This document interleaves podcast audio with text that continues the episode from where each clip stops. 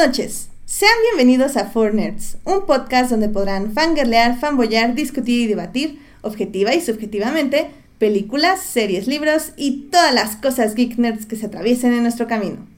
Yo soy Edith Sánchez y conmigo no se encuentra Alberto Molina. ¿Por qué me abandonó? Porque siempre nos abandona cuando más lo necesitamos, cuando se nos cae el internet y no funcionan los micrófonos y la vida es una tragedia tras otra.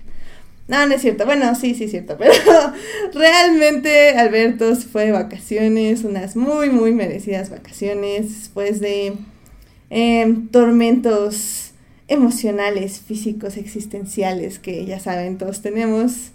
Y mientras que otros los tenemos que desquitar mientras nos explotan laboralmente, ja, ja, ja, no es cierto. Sí, es cierto.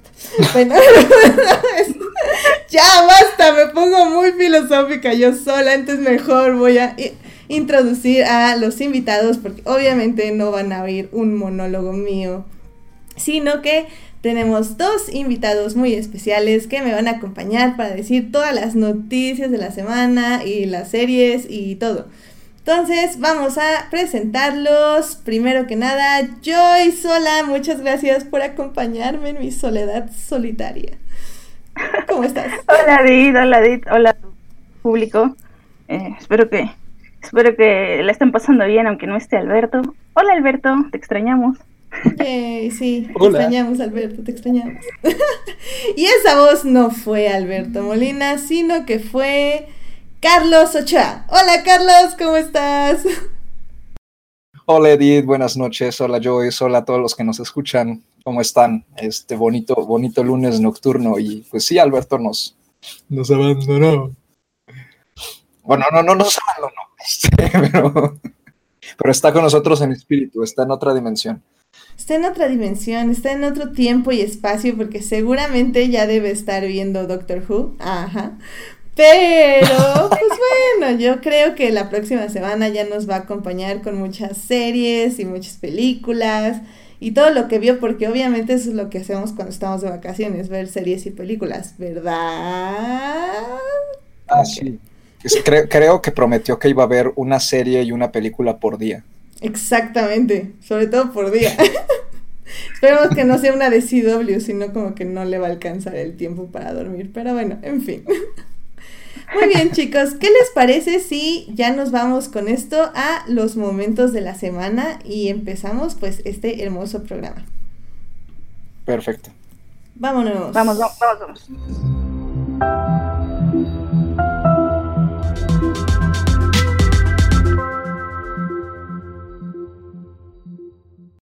Muy bien, pues Carlos, ¿por qué no empezamos contigo y nos dices tu momento de la semana? ok. Este, ahora, fue muy, muy random. Ah, tuve, todo un fin de semana muy ajetreado. Tuve un evento familiar que me ocupó la mitad de casi todo el sábado y luego llevo casi dos semanas sin hacer otra cosa más que trabajar día y noche. Y ayer, en mi ansiedad de terminar mi trabajo antes de que me diera la medianoche, que afortunadamente lo logré, este, estuve trabajando al compás de la banda sonora de Harry Potter. De todas como, como buen este, fan de, de Harry Potter. Y este. Y aparte de que iba así remembrando todos los momentos favoritos que tengo de las películas, ¿no? Y la, la música y así, de repente buscando los álbumes en Spotify me encontré con un cover, bueno, es una adaptación, es un cover adaptación de la famosa canción de Pobres Almas en Desgracia de la Sirenita, pero cantada desde la perspectiva de Dolores Umbridge. ok. Está buenísima. No, pues definitivamente eso lo voy a compartir en la página porque se oye muy, muy interesante. Sí, todo lo que tiene que ver con Úrsula y esa canción es genial. Es genial la canción, está súper bien adaptada. Nada más busqué Harry Potter y estaba buscando los álbumes y de repente voy viendo eso y dije, ah. y por lo visto, la chica que lo hace, que se llama Whitney Avalon, hace puros covers así de, las canciones de Disney. Este, por ejemplo, tiene la de Taylor Swift de Look What You Made Me Do, pero eh, desde el punto de vista de, ah, de Mother Gothel, de Enredados y tiene otra de desde el punto de vista de la Bella y la Bestia de otra canción, creo que una de Mulan. Entonces combina como películas o series o, algo de cultura pop o literatura con, con, las canciones de Disney. Creo que eso es mucha creatividad y mucho tiempo libre también, pero además la canción está muy bien producida, o sea, está grabada en estudio con buena instrumentación y la letra es muy, muy creativa y eso la verdad me hizo la, la noche ayer. No, pues se oye increíble, la verdad. Sí, se oye muy, muy bien. Es algo que definitivamente tenemos que oír. Oh, sí, oh, sí, oh, sí. Tú, Joyce, ¿qué momento de la semana tuviste? Como bien sabes, hasta, hace unos minutos no tenía uno. No, pero... Spoilers, spoilers. Eso no se cuenta, eso es tras bambalinas, Joyce. Aquí todo está estrictamente, estrictamente planeado y ya desde hace una semana. Claro, Lo que pasa es que eh, el momento de la semana de Carlos me hizo revalorar el mío, pero no creo que me voy a quedar con el original. Y es eh, bueno, al menos los rumores de que por fin el universo de Marvel va a hacerse cargo de la franquicia de X-Men. Y eso me pone muy feliz. Porque no estoy tan feliz. ¿Ya lo dijeron? Eh, sí, uh, salió la noticia el 20, hace cuatro días. Sí, el CEO confirmó. O sea, no, no he revisado nada. Eso, no es cierto. Este, y, y claro que me, me emociona mucho porque amo, o sea, yo, ustedes saben que yo soy DC, pero lo que me gusta de, de, de Marvel son los X-Men y, y, no estoy muy contenta con muchas elecciones que hicieron, en bueno, como todo el mundo supongo, en la pasada película. Y bueno, mm, quiero, quiero ver cómo le va a meter mano Disney. Wow, sí, Disney, que compre todo. Pero todo eso cómo deja este, o sea, pero lo de, bueno, las cosas estas que a ver si se estrenan, ¿no? Lo de Dark Phoenix y la de The New Mutants, ¿eso sigue en pie? Sí, ya tiene fecha. De hecho, ah, bueno, esto es, tiene que ver con una noticia, pero eh, sí, ya tiene fecha, déjame, es el 14 de febrero se estrena eh, Dark Phoenix y eh, la de New Mutants es el 2 de agosto del año que viene, entonces, pues fecha ya tienen. Chanclas. Pues sí, la verdad hay que ver qué pasa ahí porque va a estar interesante. Eh, que Disney compre algo siempre es buena señal. Creo. Según yo. Depende de cómo se vea. Para el capitalismo. No, no Exacto. Viva el capitalismo. Eh. no. Ay, bueno, pero sí, definitivamente veamos, vamos a ver ya qué pasa con X-Men, porque es un universo que se ha explorado mucho de diferentes formas y algunas veces ha tenido éxito, otras no. Y pues mientras al menos podemos seguir disfrutando de la serie de Gifted. Y pues a ver qué pasa con Dark Phoenix, que es creo que una de las eh, historias menos logradas de el universo cinematográfico. La historia. Ay, decir qué? ya, ya, ya, perdón, perdón. ¿O no? Es una pausa dramática, ¿no? Es que es una pausa. qué? Oh, pero bueno. Eh, pues ya nada más para cerrar, mi momento de la semana fue un video que rolaron en Facebook que básicamente es como un profesor de, pues se ve como de kinder primaria, este, pone a cantar a sus alumnos la canción de Queen, o sea, la canción, ya sabemos cuál es, o sea, Bohemian Rhapsody. Y está muy padre, la verdad es que la adapta mucho, una para niños, dos, pues tiene como estas ondas como teatrales y pues niños cantando, Queen siempre es lo máximo, la verdad. Me sacó una muy buena sonrisa y es algo que todos quisiéramos hacer con ese presupuesto y definitivamente una bola de niños que nos obedezcan. Yo creo que sería lo ideal.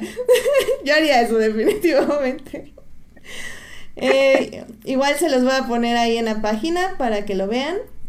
Y si no, cualquier cosa, a ver si ahorita lo pongo en Twitter para quienes nos están viendo en vivo, pues lo puedan disfrutar, que está muy, muy divertido. Pero bueno, pues yo creo que esas fueron todas las los momentos de la semana y ¿qué les parece si nos vamos a las noticias? ¡Hey! Vamos, vamos. Noticias de la semana. Eventos. Trailers. Hashtag no vean trailers. Chismes. En, en Muy bien, pues Oigan, tenemos muchísimas noticias de la semana. Ya cuando me había avisado Alberto que no podía venir, yo era como, ok, voy a buscar noticias. Y ni siquiera las tuve que buscar, o sea, fue una tras otra, tras otra, tras otra, o sea, porque... Tienen una semana de atraso por esa especial de Doctor Who. Ah, y también tenemos una semana de atraso, tienes toda la razón, Joyce, porque la semana pasada, para quienes nos perdieron, estuvimos hablando de Doctor Who y fue súper exclusivo de Doctor Who, entonces no hablamos de absolutamente nada, por lo que Joyce nos reclamó de que había muchas noticias de DC, y pues uno aquí ignorando a DC como siempre, ¿verdad? Todo mal por nosotros y por DC, supongo. Pero bueno, entre una de esas noticias de DC, que creo que ya es un poco vieja porque ya lleva una semana y todo aquí en esta vida, si no dura una hora y es que ya valió, eh, fue esta, este momento como súper raro con Henry Cavill, donde primero se anuncia que ya no va a ser Superman, y Warner, o digo, bueno, eh, bueno, eh, avisan como que sí, y luego su agente dice como que no sabe, y luego Henry Cavill sube este video de, de una canción y como subiendo y bajando un, un muñequito de Superman. No sé, Joyce, ¿qué pasa ahí? ¿Qué pasa? Explícanos. No, bueno, si yo tuviera esa respuesta, ya lo hubiera vendido. Pero mira, pues como, como lo comentamos por ahí en Twitter ese día, estuvo muy raro. Yo ni siquiera los especialistas eh, hardcore fans de Superman sabían como qué onda, estaban en un momento lloraban, en un momento se bajaban ya, nunca más iban a ver una película de DC, luego el otro decía, no, pero hay esperanza, o sea, fue un, una montaña rusa de emociones para todos los, fanáticos de Superman, y, y al final yo llego a la conclusión de que pues la fuente es, es este muy seria. Así que o le vendieron esa información por, por parte del mismo Cabil, es lo que yo pienso. Y, y, y eso para, pues digamos, ponerle como como las fichas de su lado de la mesa en esta negociación que tiene con Warner, ¿no? Es lo que yo pienso, pero así como a saber qué está pasando, no, no lo sé. y, y, bueno, creo que como te decía, que en definitiva son malas noticias para Warner y para la, pues no sé, para la estabilidad de esta, de esta saga, de esto, lo que sea, Wars of DC, como quiere que se llame en esta semana.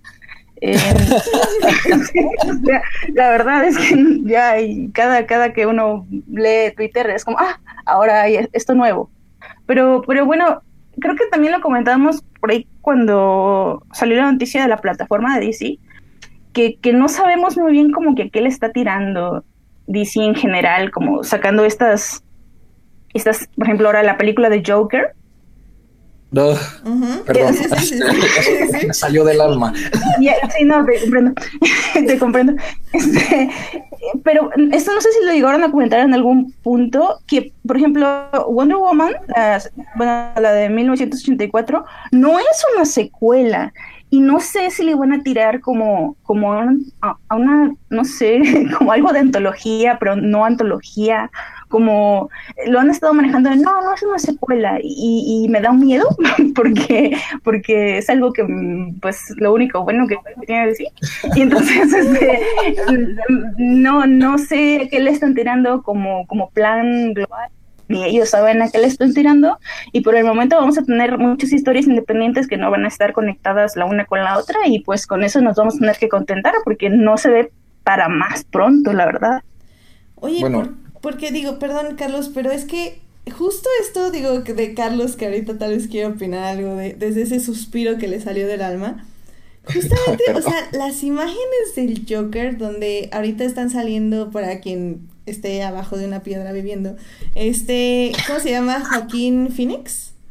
Sí. Va a ser el próximo Joker y literalmente cada día están sacando una imagen del set o una imagen oficial o fotos oficiales del set. O sea, ¿qué onda con eso? O sea, ya voy a ver la película por fotos de prensa o qué onda. O sea, no entiendo. Yo bloqueé la página justamente por eso.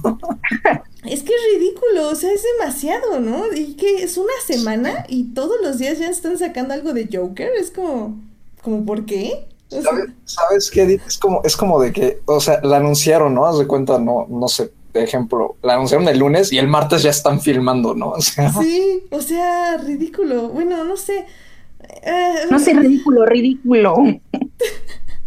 es que, no sé, es que es, es muy, muy, muy extraño. Eh, digo, obviamente, pues sí, la voy a ver. No, no voy a criticar ni la actuación de Phoenix, porque obviamente no la hemos visto, ni la película, porque obviamente no la he visto.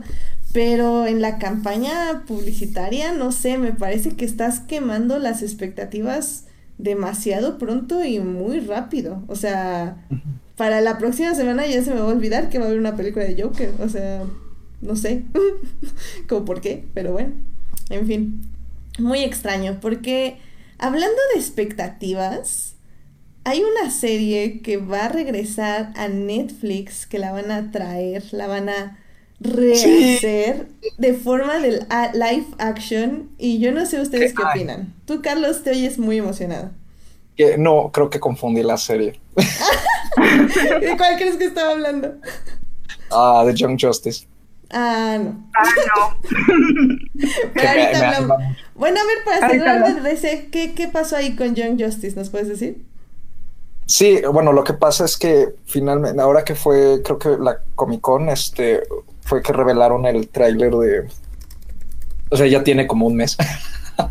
más de un mes, que revelaron el, el tráiler de este, hubo una convención, ¿no? De DC en San Diego, creo, no sé cómo estuvo, pero revelaron el tráiler de, hicieron como un, como una recopilación de lo que pasó en las primeras dos temporadas y después de, pues sí, de varios años de campaña de, de los fans de que se, se reviviera la serie, ¿no? Porque fue cancelada este, no por falta de rating, no sé por qué la cancelaron, la verdad, pero este, pues se consiguió que se reviviera la serie y justamente este, se va a transmitir.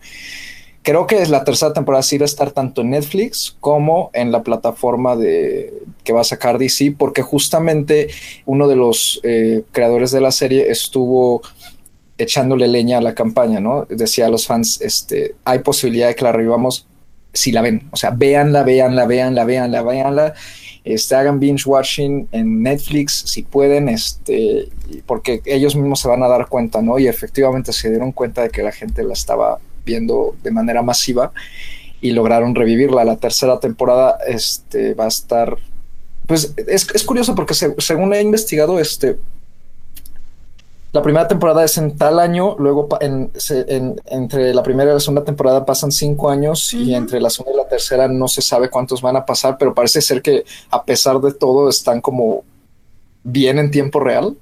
Está muy extraño ahí.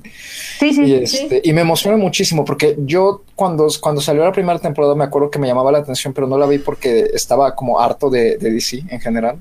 Y este, y además de eso, como que nunca he querido ver otra cosa de DC este, desde Justice League, ¿no?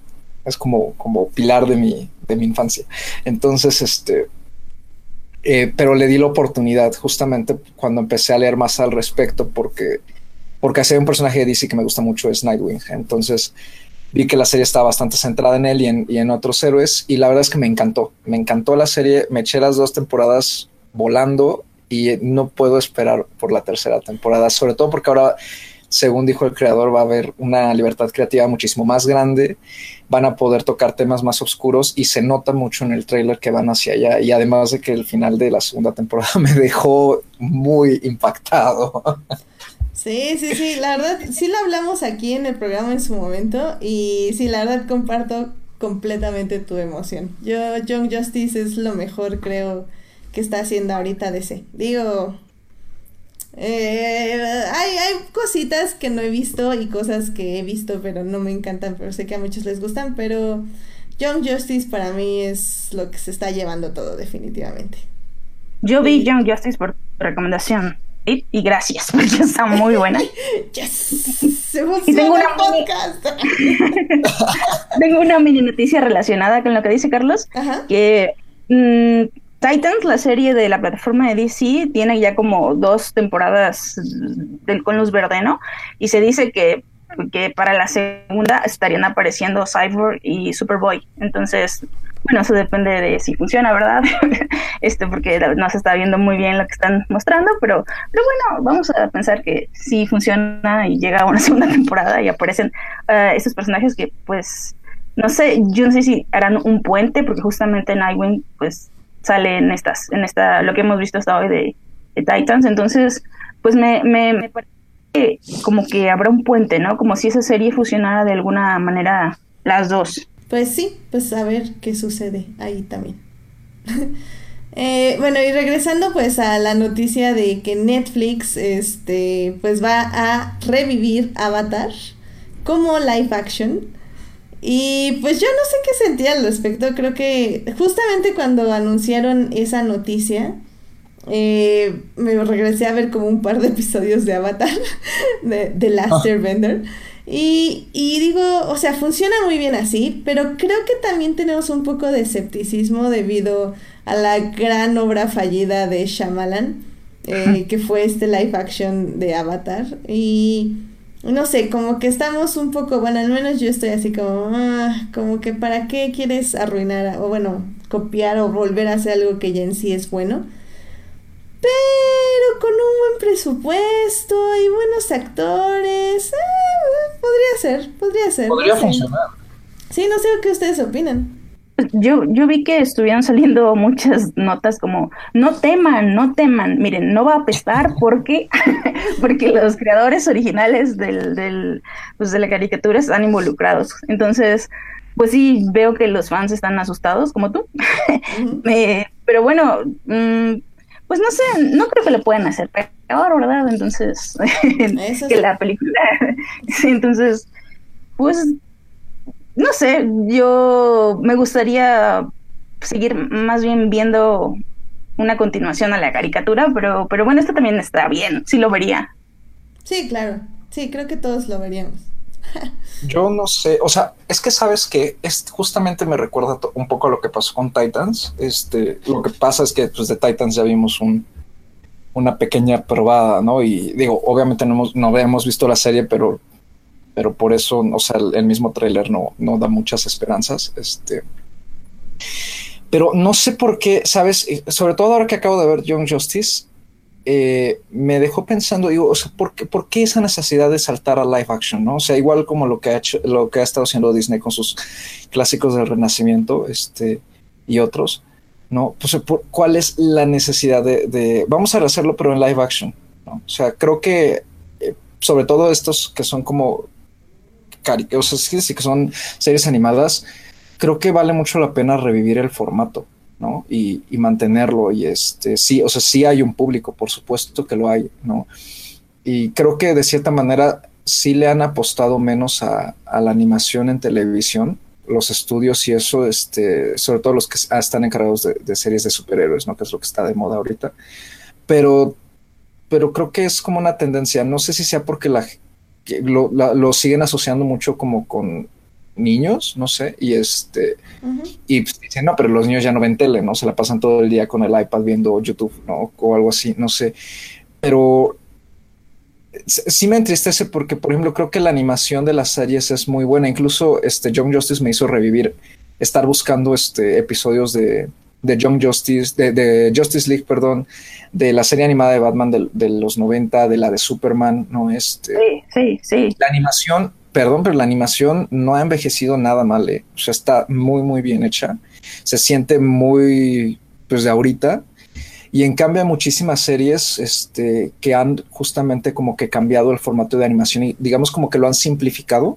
No sé si para abaratar costos o algo así, pero sí hace que se vean series que se vean como pues, más pues no chafas, pero vamos, o sea, como menos cuidado los dibujos animados, ¿no? Y no sé si sea por eso mismo, o sea, como de, pues no hay que ponerle tanto empeño porque finalmente la gente ya no ve tanto esto, ¿no? Entonces creo que, seguir saltando como a live action, pues no hace más que demeritar un poco la fuerza y, de, las series animadas y que finalmente pueden ser series estupendas, o sea, ya sea en, dibujos tradicionales o tipo animación como la de The Clone Wars, ¿no? Que justamente también revivió porque pues, tiene mucha fuerza. Eso sí, eso sí. Y por ejemplo, ahorita este Edgar nos está comentando que, que hay, según entendí, es un libro, es literatura que se llama Dragon Prince, que es una combinación, está diciendo que Avatar, pero en escenarios como del Señor de los Anillos, eh, que dice que está muy bueno el primer libro, y que, bueno, él menciona que no necesita un avatar live action porque el tipo de magia y diseño de los personajes con Avatar y Korra, y Korra tuvo todo lo que esperaba y pues que justamente este libro de Dragon Prince está llenando su hambre de más Avatar. Entonces sí, o sea, como, como dices, o sea, están los formatos animados y pues también, igual que en Star Wars, pues tenemos la literatura. Entonces, pues bueno, pues a ver qué sucede. Digo, como dices también, Carlos, para todo hay público y pues definitivamente va a haber público ahí también. Entonces, pues a ver qué pasa, a ver qué tal se ve, qué, qué, tal lo hacen. Em, regresándonos rápidamente a la competencia de DC, eh, Marvel también hizo como varios anuncios esta semana. Eh, el más leve, se podría decir, entre comillas, en televisión al menos, fue tanto el póster de Daredevil como creo que un tráiler, ¿no? Un teaser sacó también. Y ya iban como tres. como tres teasers, de los cuales he visto absolutamente ninguno. Eh, pero, pero no sé, tú Carlos, tú que los viste y supongo que tú también, Joyce, eh, yo lo noté todo muchísimo más oscuro. No sé tú qué opinas. Ahora es que me encanta cuando las cosas se van hacia la oscuridad y así explorar cosas que, ponen, que sacan de confort y ponen incómoda a la gente. Entonces, este, eso me gusta mucho. Y, y, sí, efectivamente van como, como dos o tres teasers, creo. Eh, la serie sale el 13 de octubre, lo cual a mí me, me emociona mucho. No, el 19 de octubre, perdón. Es justo un día antes de ir al Festival de Morelia, me lleva el tren. este, igual la eh, voy a ver yo hasta que sigue de octubre, noviembre, así que no te preocupes, estamos igual. Es, es curioso porque el, primer teaser eh, tenía una cita, creo que del libro de Hoff. De, de hecho, todos los teasers tienen citas de, de la Biblia, ¿no? En esta ocasión, y una cita del libro de Hoff. Y creo que la cita era algo así como capítulo 12, versículo 23, algo así porque eh, toda la gente empezó a especular, ah, pues 12-23 significa que sale en diciembre, ¿no? Y justamente habían dicho que salía a final de año. Y no, la adelantaron, este, es, resulta que sale en, menos de un mes.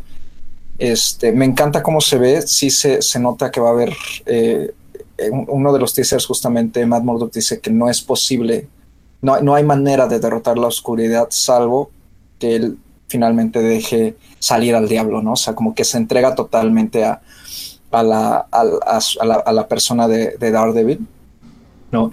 Y, no sé si se, acuerden que, sobre todo en la segunda temporada, a partir de que Electra regresa a su vida, eh, justamente por eso él tiene ese, ese problema, ¿no? De, balancear su vida como Matt Murdock con, con Foggy y con Karen y su vida como Daredevil con Electra, ¿no? Y, con Electra él podía ser ambos, ¿no? Porque ella, ella sabía que él era tanto Matthew como, como, como Daredevil. Este, entonces, creo que, es todo ese encuentro eh, va a, vamos, sí, le ha creado un conflicto que finalmente de, no, lo va a resolver en esta temporada, pero vamos, como que se va a entregar a, su lado oscuro por completo. Entonces, sí se va a estar más violenta, más sangrienta y este...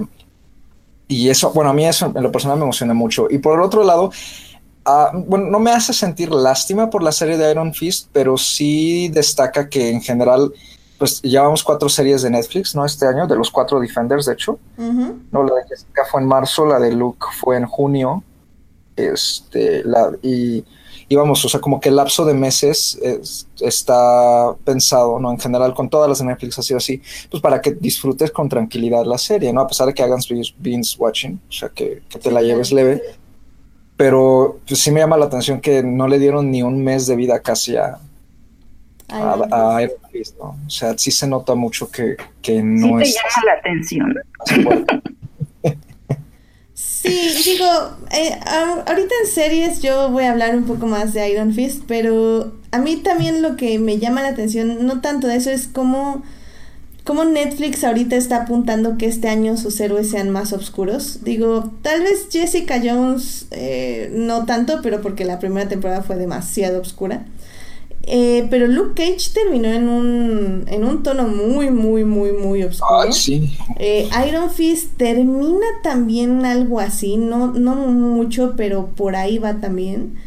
Y, y pues ahora llegamos con total oscuridad con Daredevil. Entonces eso también me interesa, como cómo están poniendo a todos sus héroes como en lo más bajo moralmente para que tal vez el siguiente año este tengan un poco más de luz en sus series, no lo sé, quién sabe, pues ya lo tendremos que ver. Porque hablando de luz, también salió un trailer que no vi, y por eso va a hablar Joyce y Carlos de él. ¿Ah? Este, que es el de Captain Marvel. Ah, ok, ok, ok.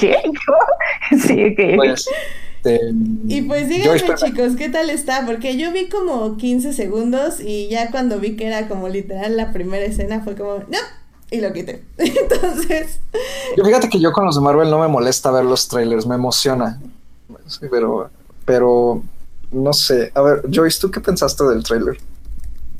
Pues no, no me como demasiada trama porque se centra mucho en sí en el personaje, en el personaje como, no sé, voy a decir como en pose empoderada o algo así. No, no, no. O sea, sí, sí vemos a, a Nick Fury, este, se me acaba de ir el nombre de los marcianitos de la portada de Backstreet Boys. De la, si vieron ese meme de que estaban como en la playa y hacían como portadas de, rap de los 90 de los Backstreet Boys. Sí, yo sí lo vi. genial. Este, eh, no, no, o sea, en, ese sentido, digo, no me sentí atacada por, por, por verlo. Pero digo, o sea, en realidad creo que es como esta, híjole, ¿cómo llamarlo? Como, como especie que tal vez le falte, como sazón, que tal vez pueda, no, no porque lo necesite, pero porque lo puede potenciar eh, el universo de Marvel. Y, y bueno, yo creo que también estamos como con esto en la mente, querémoslo no, de qué va a pasar con Avengers 4 y así como, oh, entonces esto quiere decir, o como empezar a hacer como nudos en la cabeza. Pero digo, esto más bien es como culpa mía y no porque el tráiler me haya mostrado algo al respecto, pero sí me emociona, ¿no? Por esa parte. Yeah. Yo vi algunos GIFs de Tumblr y me gusta mucho esta onda de cómo prende su poder en el traje y así, y cómo los ojos se le ponen así como eso está genial. Eso se ve muy bien, la verdad. Se ve padre. Yo, no sé, yo es que me pasa un poquito como con el Capitán América. ¿no? Este, en el Capitán nunca me había gustado. De hecho, siempre así en cómics, en videojuegos, en todo, se me había hecho un personaje extremadamente aburrido hasta que lo vi en la primera película de Marvel. ¿no? Chris Evans le dio vida al Capitán para mí y, este, y ahora es uno de mis personajes favoritos. Y con con Miss Marvel, bueno, Captain Marvel, este, me siento exactamente igual. Es un personaje que nunca me ha gustado y este y nunca me ha llamado la atención. Entonces yo estoy esperando lo mismo, no o sea, que Marvel me vuelva a, cambiar la perspectiva del personaje. Sin embargo, aquí aparte está el hecho de que a mí Brie Larson como actriz no me gusta. Entonces, entonces, este, sí, fíjate que eso sí me ha llamado mucho la atención, ¿no? O sea, que dicen que, no demuestra nada de carisma o que no se ríe en el tráiler, eso sí se me hace una tremenda estupidez, ¿no? O sea, vamos, o sea, no, no, eso no tiene nada que ver, ¿no? La bruja, el, este, la bruja escarlata tampoco se ríe en ningún tráiler, o sea, no, ah, sí. Qué bueno, fue, muy genial como les contestó en su Instagram. No sé si viste. Sí, ah, no, bueno, no, no, eso sí no lo vi, pero este, pero para, quien no sepa nada rápido, eh, justamente ya saben, los niños rata trolls y así, este, estuvieron diciendo que por qué la capitana no sonreía en el tráiler y la fregada. Y Brie Larson en su Instagram puso básicamente los pósters de Capitán América, Iron Man y ah, Doctor Strange pero los personajes, es decir, Cumberbatch y Robert Downey Jr. y este Chris Evans, ay, siempre se me va, el Chris, eh, los, básicamente les photoshopea la boca y los pone sonriendo, porque obviamente ellos tampoco están sonriendo en sus pósters. Entonces está muy padre porque, bueno, es como decir, ajá, pues mira, es tu queja, es obviamente un acto de sexismo y pues aquí están tus superhéroes sonriendo para que seas feliz, excepto obviamente Captain Marvel. Entonces, ah, niña rota. Pero sigamos. Ah, sí. Yo solo quiero este, No, o sea, a mí, a mí ese es, no es mi pero, pero vamos, o sea, no, no me super emociona en ese sentido porque, porque, por eso, ¿no? O sea, ni el personaje nunca me ha gustado y ella tampoco como actriz me, me encanta, ¿no? Siento que su Oscar estuvo mal. Se lo quitaron a Saoirse Ronan. Este, no importa. Ella algún día va a ganar seis. Este. y eh, no, pero aparte, justamente lo, eh, lo estaba comentando con Alberto. De hecho, o sea, es que sabes que a mí, o sea, siento que no les quedó de otra que poner a, a, Carol Danvers en, en, un protagónico aparte, porque los, los personajes femeninos de Marvel más fuertes, más interesantes o más carismáticos y además que a mí, a, mí en lo personal me gusta mucho, todos están con obviamente X-Men, ¿no? Este, o sea, ya hay cinco. Aquí, quiero intervenir, aquí quiero intervenir. a decirte que creo, o sea, esto es una predicción. Creo que de aquí pude venir el link con X-Men porque Carol Danvers está muy relacionada, bueno, no muy relacionada, pero tiene una historia muy importante con el universo eh, de los X-Men. Entonces, sí, y entonces, ya lo había comentado en el chat, creo, hace dos semanas o algo así, pero, pero no sé, sospecho que le van a sacar todo el juego posible a este personaje, no necesariamente con más películas individuales, por todos los arcos y las etapas y lo que sea que tiene Marvel. Pero bueno, igual y nada más estoy como que queriendo pensar, pero, pero me encantaría. Es muy buena teoría, ¿eh? o sea, tiene mucho sentido. Sí, sobre todo porque sus demás personajes femeninos va a ser muy difícil que les den una película solas. Porque casi todas, o más bien todas, son ayudantes de otro personaje. Entonces, al menos de que saquen como las aventuras de este la bruja escarlata con este no sé la viuda negra que sí que sí que sí Edith acaban de confirmar una serie de la bruja escarlata. exacto o sea está bien pero o sea para tener justo un Wonder Woman obviamente necesitaban un personaje nuevo y ese personaje nuevo fue Capitán Marvel. Claro y sí, bueno, y hablando de eso, pues anunciaron también justamente esto, la serie de La Bruja Escarlata y de Loki, si no mal recuerdo. Sí. Entonces... La futura plataforma Marvel que aún no existe. Exactamente, y pues chido, ok. No sé cómo me Son rumores, son rumores, supongo. no sé, es que a mí me da miedo que nos sobre nos sobreexpongan a Sí, o sea, que, que, que nos, nos, nos, terminen saturando de personajes, que sobre todo de personajes como Loki, que ah, ya todo el mundo vio Infinity War, ¿no? O sea, de que ya fueron. Este, o sea, que ya... Pero ya fueron, realmente. Mm, no sé. Mm. Eh, no sé, es muy extraño todo esto. A mí lo que me da miedo es la cada día este, no sé, Maseca va a sacar su plataforma de streaming, no sé, no sé. Eso, es, lo más preocupante, porque, ajá, ¿cuántas plataformas de streaming vamos a pagar? O sea, tenemos que pagar, no sé, BBC para ver Doctor Who y todas las series de allá. Tenemos que pagar DC para ver Young Justice. Tenemos que pagar Marvel para ver La Bruja Escarlata. Tenemos que pagar Disney para ver este Resistance. Este, ajá, o sea, ¿qué onda? ¿Qué onda con eso? Amazon Prime. Amazon Prime. Hulu. Eh, Pero es que a mí me queda claro que yo no, o sea, uno no las puedo pagar y otro no las voy a pagar.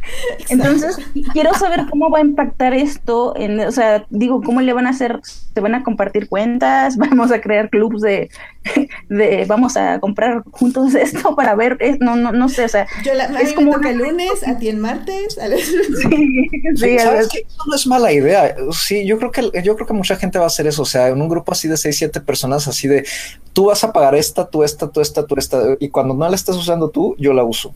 Más bien, quien la, quien la use la está usando y pues el otro se fregó, ¿no? Que puede ser. otra. Exacto, híjole, yo creo que sí, ¿eh? Ah, es un tema interesante que podemos discutir alguna otra vez, pero sí. Es más, ya, ya fórmense el grupo de este que, se llame este streamings, cadena de streamings, por favor, o algo así. Los, geeks pobres también lloran. Soy, ven, yo soy mala para esos nombres, definitivamente. bueno, pues ya nada más para cerrar noticias que ya nos alargamos un poquito.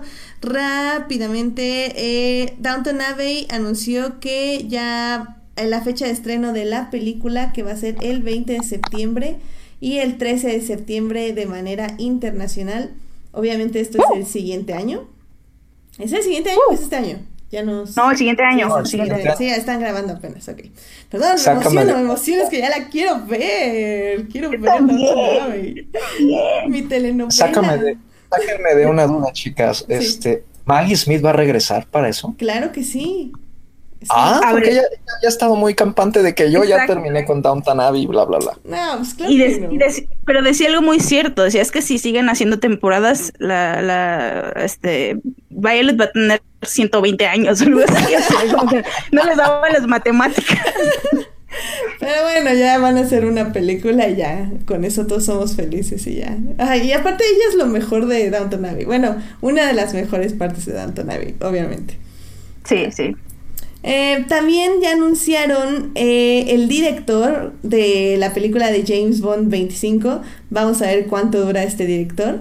Pero bueno, en fin, eh, se va a empezar a grabar el 4 de marzo del 2019 y va a estar a cargo de Kari Joy Fukunaga que ¡Ah! si no uh. mal recuerdo es el que está haciendo ahorita Maniac, ¿no? Bueno, más bien el que hizo el showrunner de Maniac, que por cierto ya empecé, pero si quieren rápido hablamos de eso eh, en series. Y pues está programada para que se estrene el 14 de febrero del 2020. A ver qué tal. Hizo este, Vistas of No Nation. También, efectivamente a, ver qué tal este pues está esta película y pues esperemos que ya se queden con este director si no Daniel Craig yo creo que ya se va a rendir y va a quedar la última película Bond como su última película y va a ser algo muy triste ojalá que ya la empiecen a filmar y sobre todo que se redima un poco de la última película de James Bond que ni me acuerdo cómo se llama película fea eh, horrible Em, y ya nada más para cerrar. Hubo un nuevo tráiler de Doctor Who también. Mm, sí lo vi, pero con los ojos medio cerrados. la verdad es que estaba como muy confiada de que el showrunner eh, dijo que no quería mostrar muchas cosas. Entonces sí me aventé a verlo. efectivamente no dice casi nada. Entonces, si quieren, véanlo. Hype, ya casi, ya estamos a nada de Doctor Who. Oh yeah, oh sí, oh yeah. Y si quieren, vean eh, nuestro, oigan nuestro último programa donde tuvimos mucho Doctor Who, que estuvimos hablando ahí con Edgar, que está en el chat, y con Julio de Crónicas del Multiverso, y pues para ahí, para que se enteren más de Doctor Who y así. Y uh, nada más dos últimos anuncios esto es más como promoción o algo así. Este, también salieron otros dos trailers que tal vez o tal vez no han visto. Uno de ellos es primero que nada Bayonetta, eh, que es esta película por Kisa Terrazas, es el director. Eh, va a salir, va, se va a estrenar creo que aquí en México en Morelia y esto lo digo para los que van a ir a Morelia, Carlos, este, se va a estrenar ahí, ya salió el tráiler, si quieren véanlo, o sea, ya salió, eh, tráiler de película de arte, dice toda la película, mándeme. Ah, ok, película de arte, no, dije, es que dijiste bayoneta y dije, ¿del videojuego? Órale. no, no, no, no, no, es, es la película, es una película, eh, está interpretada por el protagonista de Club de Cuervos, ¿cómo se llama? Se siempre se va su nombre.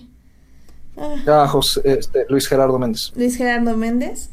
Eh, también la produjo él y todo. Entonces, está muy buena. Justo hoy la vi en Play, porque no la había visto en Play. este, me gustó. Es sencilla. No es la del otro mundo, pero está bastante buena. No vean el tráiler, la verdad. Eh, para los que vayan a Morelia y así, veanla directo.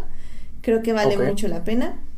También otro tráiler que se estrenó esta semana fue el de Extraño Enemigo o un extraño enemigo de Amazon, que se los están poniendo cada dos segundos en los comerciales de YouTube. Ah, no me ha salido. Ah, muy bien, qué bueno. Igual, ah, no, y si vieron la pelea contra el Canelo, contra el ruso, también vieron el, el tráiler como 50 veces. qué ruso, Edith? qué ruso? ¿Quién era? ¿Quién era? ¿Qué era? Gennady Golovkin. Eh, no sé, pero ruso no es. Sí, es ruso, ¿no? Mm, ah, bueno. a ver, Joyce, ¿por qué me crees si ni sabes? No, no, sí, sé que no es ruso, pero no me acuerdo qué es. Ah, bueno. Es, es, mejor decir ex-soviético, o sea, así dices cualquier país que pertenece a la Unión Soviética. Bueno, el punto es que ahí lo pasaron mil veces. Y es extraño enemigo. Eh, de hecho, eh, les tengo como un anuncio de que vamos a tener un invitado muy especial eh, dentro de dos semanas que nos va a hablar de la serie. Pero antes yo les quiero decir que si no han visto el tráiler, no lo vean. Y pues sí gasten su mes gratis de Amazon Prime. Amazon, patrocinanos. Porque este está muy buena. O sea, de una vez les digo, un extraño enemigo está muy, muy, muy buena. O sea, sí la tienen que ver. Está muy, muy, muy buena. Y pues no vean el tráiler porque... Ahora. Tráiler. Pero bueno, pues ya, ya les estaré hablando más de esa serie conforme se, se acerque la fecha del estreno, que va a ser el 2 de octubre. Entonces ahí vamos a estar hablando de un extraño enemigo para que ya la vayan poniendo en sus agendas o la parten ya en la lista de, de Amazon de ver próximamente y así. Y por último, mándame. Bueno, yo también iba a decir una noticia. Es que es noticia por adelantado. Va, va, vas, dime. Mañana, y no, y nada más lo digo como de cierta manera, como por honor y deber de fan de Potter. Eso. Pero este, mañana sale el nuevo tráiler de Animales Fantásticos 2. Ay, no, Carlos. Este, hoy salieron pósters nuevos, mañana sale el tráiler, el, el último tráiler. Este, no hay más que decir de esa película. Sí, ni del tráiler. Ojalá quien la vaya a ver la disfrute. Este, y pues ya. Excelente. Eh, y ya, nada más, ahora sí, por último, porque siempre digo por último y nunca es la última, pero esta sí es la última.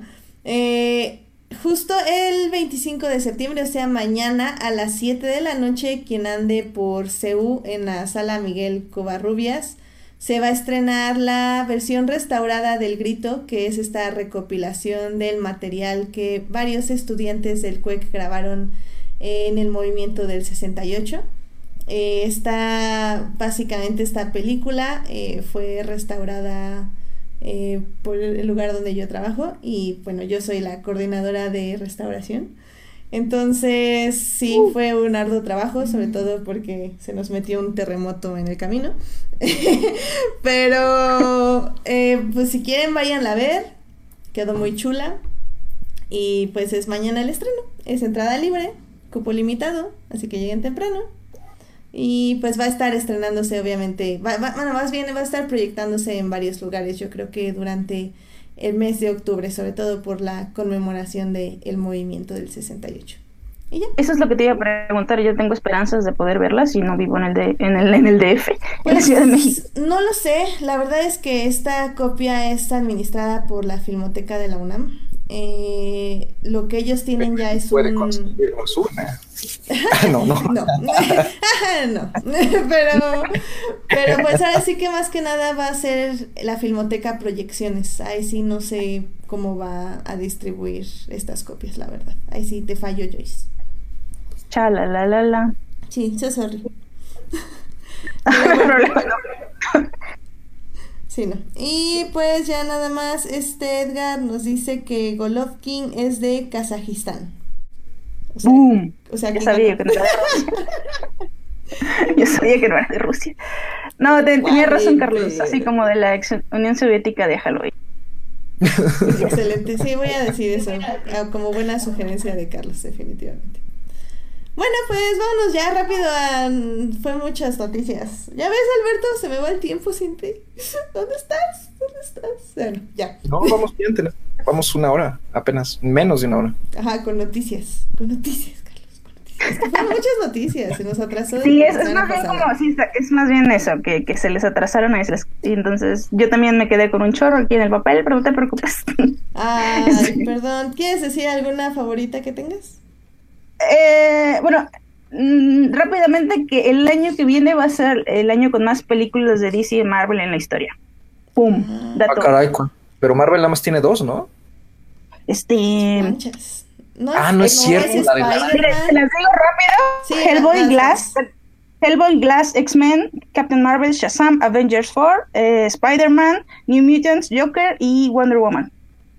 Wow. No, ya hay como cuatro que no planeo ver. Entonces, este, Ay, qué aburrido eres. Bueno, que, que ay, es que Shazam, por favor. Ah, sí, me da flojera a mí también. Si hay algo que consiguió John Justice fue reforzar mi medida de que Shazam es un personaje que no sirve absolutamente para nada porque incluso los psychics se lo traen de criado. Entonces, este... Es un niño. Exacto, es un Ah. niño. Dale chance, Carlos, dale chance. Bueno, No, pues- no lo voy a ver, Carlos, no lo voy a ver. Ay, sí, qué aburridos.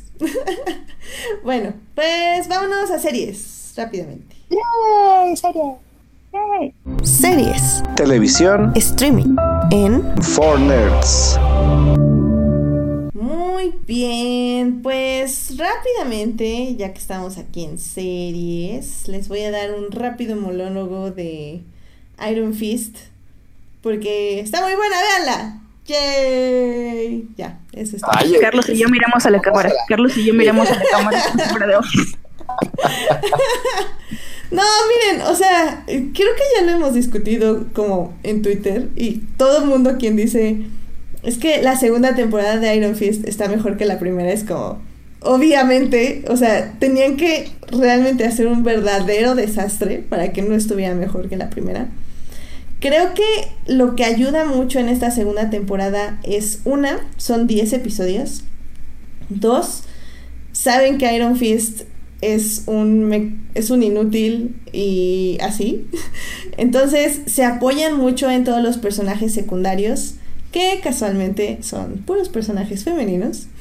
Em, y creo que la misión de la serie, bueno, de esta temporada, es bastante interesante. No es interesante en el asunto de que sea como un quest, en el, en el aspecto de que, ah, tenemos que conseguir esto para hacer esto, para hacer esto.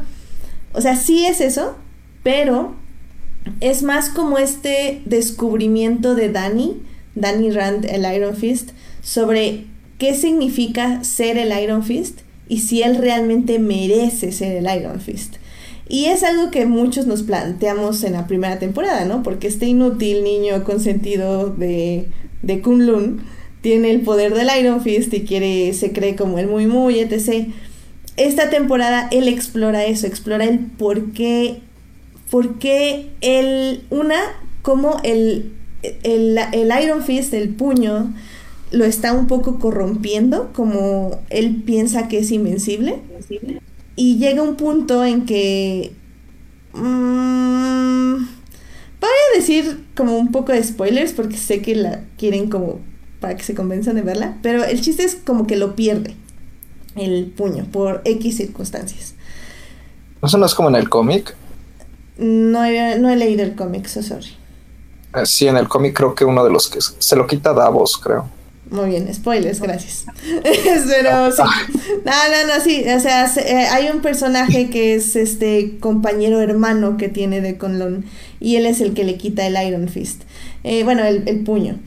Y básicamente es justo, la temporada es un poco eso. Una es cómo se lo quita y dos, cómo él, este Danny, busca de nuevo obtener el puño, pero más bien preguntándose si realmente merece el puño. O sea, qué realmente, cuál es su misión, porque de hecho es algo que nunca resuelven en la temporada, o sea, cuál es la misión de Danny Rand con el puño. Y es algo muy interesante porque si bien, como digo, no se resuelve este dilema con él, todos los demás que están a su alrededor tienen unos mismos dilemas que sí van resolviendo durante la serie. Y mucho de ello es porque giran alrededor de él. Entonces, básicamente todos nuestros personajes secundarios interactúan y se conocen entre sí y giran alrededor de Dani, pero no estamos viendo la historia de Dani, estamos viendo la historia de todos los demás. A mí eso me pareció interesante. Yo iba literalmente con todas las ganas de abandonar a mi familia en el primer, segundo episodio de Iron Fist. Y no, la verdad es que sí me quedé, me quedé con mucho, me- pues sí, entusiasmo y hasta como apoyando a mi personaje favorito. Y no hay muchos ships, no hay ships de hecho, pero hay amistades, hay, hay este, ¿cómo se? eh, hay bro, bro, bro TPs, este, hay, hay muchas cositas así, como digo, todo, casi todos los personajes femen- son femeninos. excepto el hermano Ward. Él tiene un desarrollo muchísimo más interesante que la anterior temporada, el cual su desarrollo era nulo. Aquí ya es más interesante y está padre. Em, la hermana también tiene algo padre como, como mucho de, como justo como lo que decía de Luke Cage, como mucho de la oscuridad, cómo uno se enfrenta a esta oscuridad que tienes y como estos principios que uno piensa que son incorruptibles, pero el mismo fin de esos principios son corruptos. Es, es un poco como Ay, es que yo tengo que traer a Star Wars siempre, pero es básicamente eso.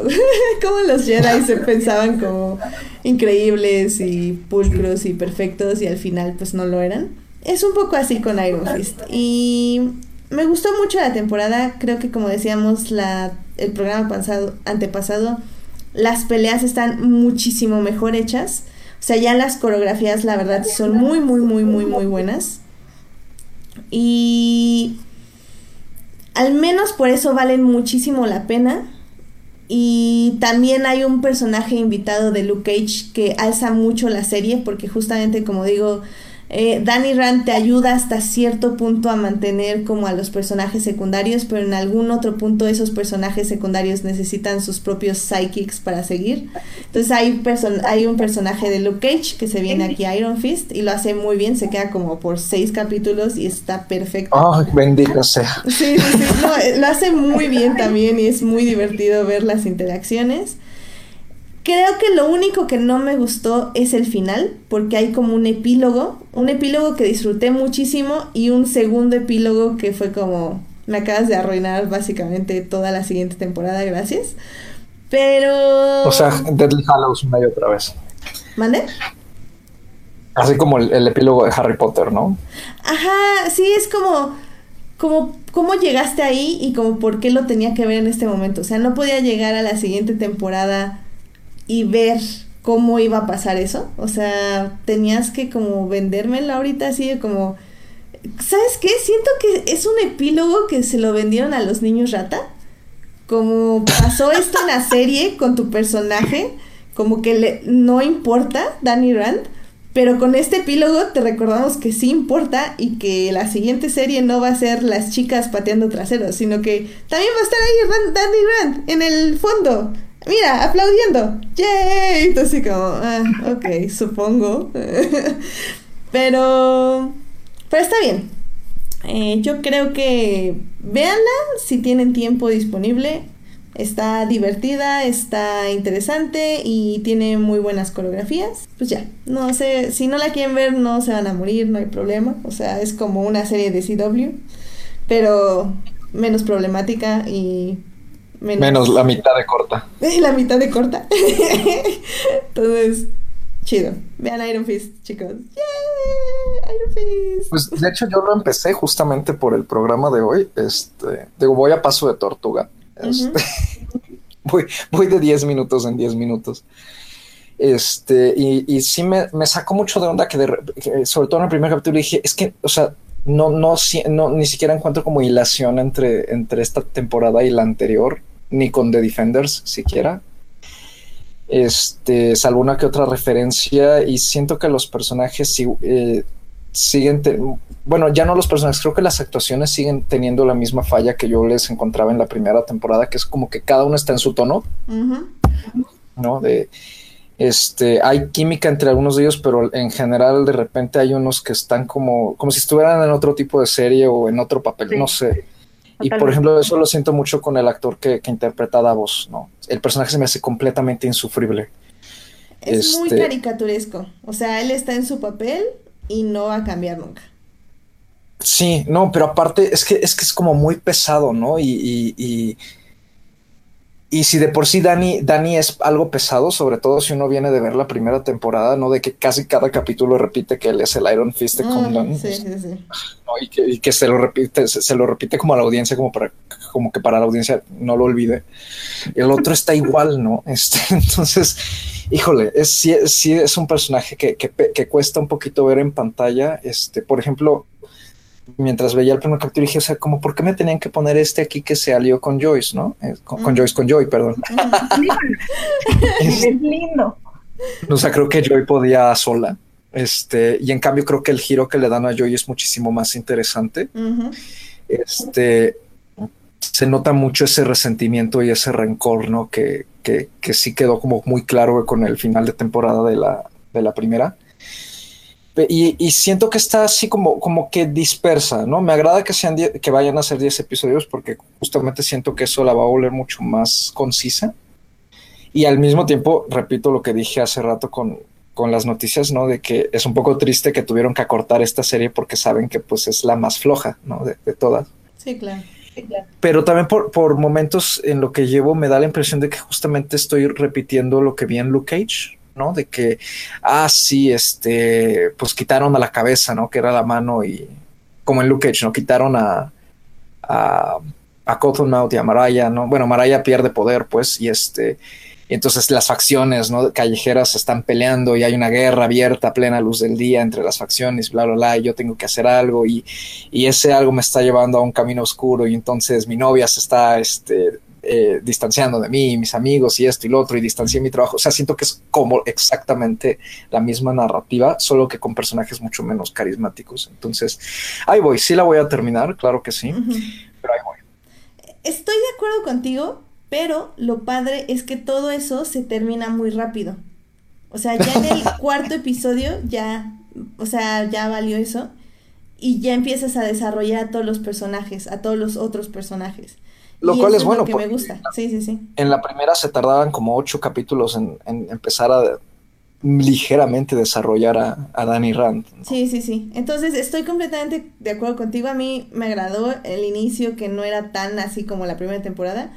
Pero justo ya cuando dan el cambio, ya dices, ah, sí, ya, Dani Rand es un inútil, adiós, y nos quedamos con todos los demás. Eso me gusta a mí. No, pero, pero es que sí se nota aparte, o sea, sí hay un cambio, digamos, como de calidad de diálogos, ¿no? Mm, de, sí, tiene un cambio. Claro que sí, es un cambio positivo, digo, no al nivel de, por ejemplo, de la primera temporada de Daredevil o de las dos de Luke Cage, este. La, la, diferencia de que hubo un cambio de showrunner, hubo un cambio de equipo de, a lo mejor de, de guionistas, este, no hay diálogos.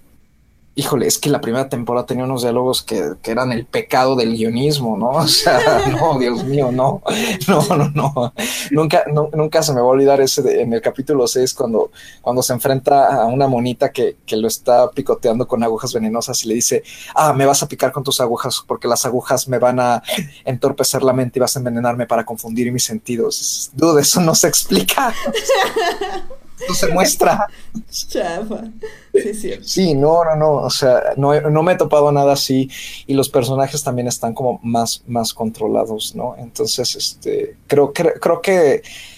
No, no sé si esto, digo, tú ya la acabaste, no sé si esto le vaya a augurar una tercera temporada, no, eh, quién sabe. Yo este creo que sí, y no me molestaría, porque acaba muy bien. Bueno, es que, yo no soy política de spoilers, lo siento, pero el final a mí me gustó mucho. Eh, porque. Ahora también hay que ah, no, perdón, perdón. No, no, no, eh, o sea, en el aspecto de que es una vuelta de tuerca cuando sabes que tu personaje principal no funciona, entonces le das a otro la batuta. Y eso a mí me gustó mucho el final. Entonces, a ver qué pasa. Es que eso habla muy mal del personaje de Dani. Ah, bueno, eso sí. ¿Qué pasó? Yo tengo una duda razonable. Primero confieso que, así como Carlos, me costó mucho. Me como tres series en el proceso de ver un capítulo de, más, una película terminada por flojera. Dije, ya la voy a terminar de una vez. Aquí la vemos en Netflix. Y bueno, pero el punto es que vi el primer capítulo y luego me salté al último. No, qué padre. ¿Qué pasó? y vi, vi, como la mitad y haz de cuenta que o sea, todo estaba en el primer capítulo. o sea, es, como, es como, ok, yo ya sabía que iba a pasar esto, esto, o sea, desde, me lo estás mostrando todo en el primer capítulo, ¿qué hay de diferente en el último capítulo del primer capítulo? O sea, sí entiendo obviamente el desarrollo y la, la, pero dije, bueno, pues no me está diciendo nada nuevo desde el primer capítulo de la temporada, entonces me quedé mucho con esa duda. Este, no sé, eh, ¿sabes qué? Me pregunté, pero ya más como en ahora lo que lo que platicábamos de las plataformas, de que yo siento que, que esto en un abrir cerrar de ojos o lo cambian, o sea, digo, yo sé que falta mucho tiempo para que la plataforma de Marvel primero exista y luego llegue a todo el mundo, pero en el, desde el punto de vista de quién nos está contando el universo de los héroes de Netflix, de Marvel, que no nos está contando el universo de, de, Marvel de cinematográfico, como que me entraron muchas dudas y de por qué te estoy viendo, Dani. Así, a ver, explícame, ¿cuál es la necesidad? ¿Por qué pierdo mi tiempo Ay, qué buena pregunta, Joyce, pero si nos empezamos a hacer ese tipo de preguntas, yo creo que dejaría como cuatro series. Sí, o sea, mira, yo veo Supergirl, no, yo, yo entiendo, pero igual me hice la pregunta, ¿no? Ay, bueno, no, hasta eso ya, mis filtros de series son muy buenos, pero híjole, sí, es que si te haces ese tipo de preguntas, yo creo que no hubiera visto Iron Fist, pero, pero aún así la disfruté mucho, no sé.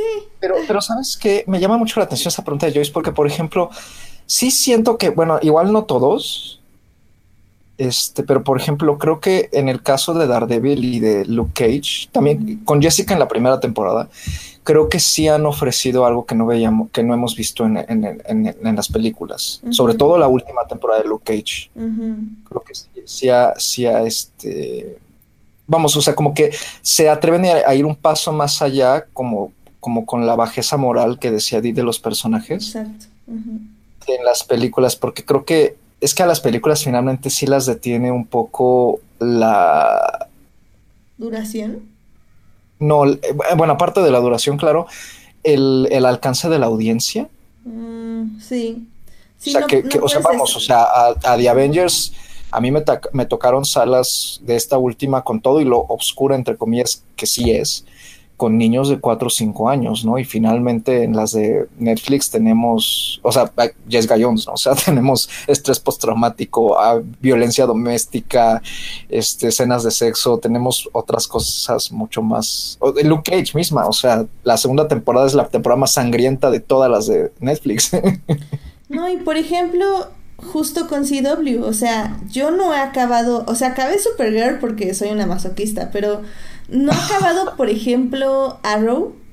Y sí quiero seguirla viendo, pero no tengo ningún tipo de interés porque efectivamente es eso. O sea, las veces que me ha interesado seguir viendo cosas de CW es porque de pronto muestran como algo muy oscuro o como un desarrollo de personaje interesante y todo.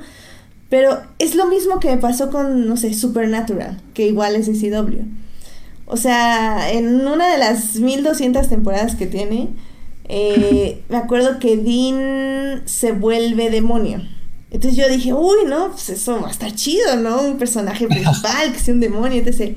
Bueno, tres malditos episodios, o no es cierto, o dos, una pavada así. Y ya, le echaron agua bendita, se curó y ya fue otra vez la serie de siempre. Y tú así como, no hay consecuencias, ni siquiera lo desarrollas bien. O sea, no pasa nada. ¿Qué onda? O sea, ayúdenme. Quiero ver esta serie porque me parece interesante tu premisa y no la exploras. Y eso a mí me pasa mucho con CW. Y la diferencia con Netflix es que aunque sea Iron Fist, eh, que es como lo más chafa, sigue al menos tratando de explorar un poco, o sea, deciden, como dice Joyce, y sí es cierto, o sea, creo que eh, lo hablábamos cuando Mother eh, Shot, este, de que la primera escena, y eso lo decían en mi universidad también, las primeras 10 minutos de una película te tienen que decir todo. O sea, en los primeros 10 minutos ya tienes el inicio, el, el desarrollo y el final. Ya nada más es desarrollarlo. Y esto pasa con uh sí, el primer episodio, y si luego ves el último, pues sí, tiene que tener congruencia, porque si no sería como una sacada de, de pelo, o sea, es como, ¿cómo llegaste aquí a acá? O sea, es imposible, o sea, tiene que ser coherente. Pero cómo llegan, a mí me parece que está interesante, y eso está padre. O sea, sí, pero aquí el problema es que no, o sea, no. el hecho de que los personajes femeninos en la primera temporada que vi, no la terminé de ver, no recuerdo cuántos episodios vi, pero sí, era lo que más me llamó la atención, los personajes femeninos. Mi problema también con Iron Fist es que ningún otro personaje masculino me gusta.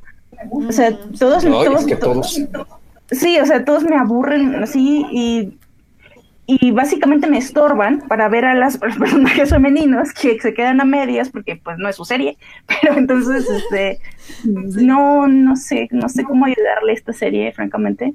Eh, no he terminado el último capítulo y, creo que no lo terminaré de ver.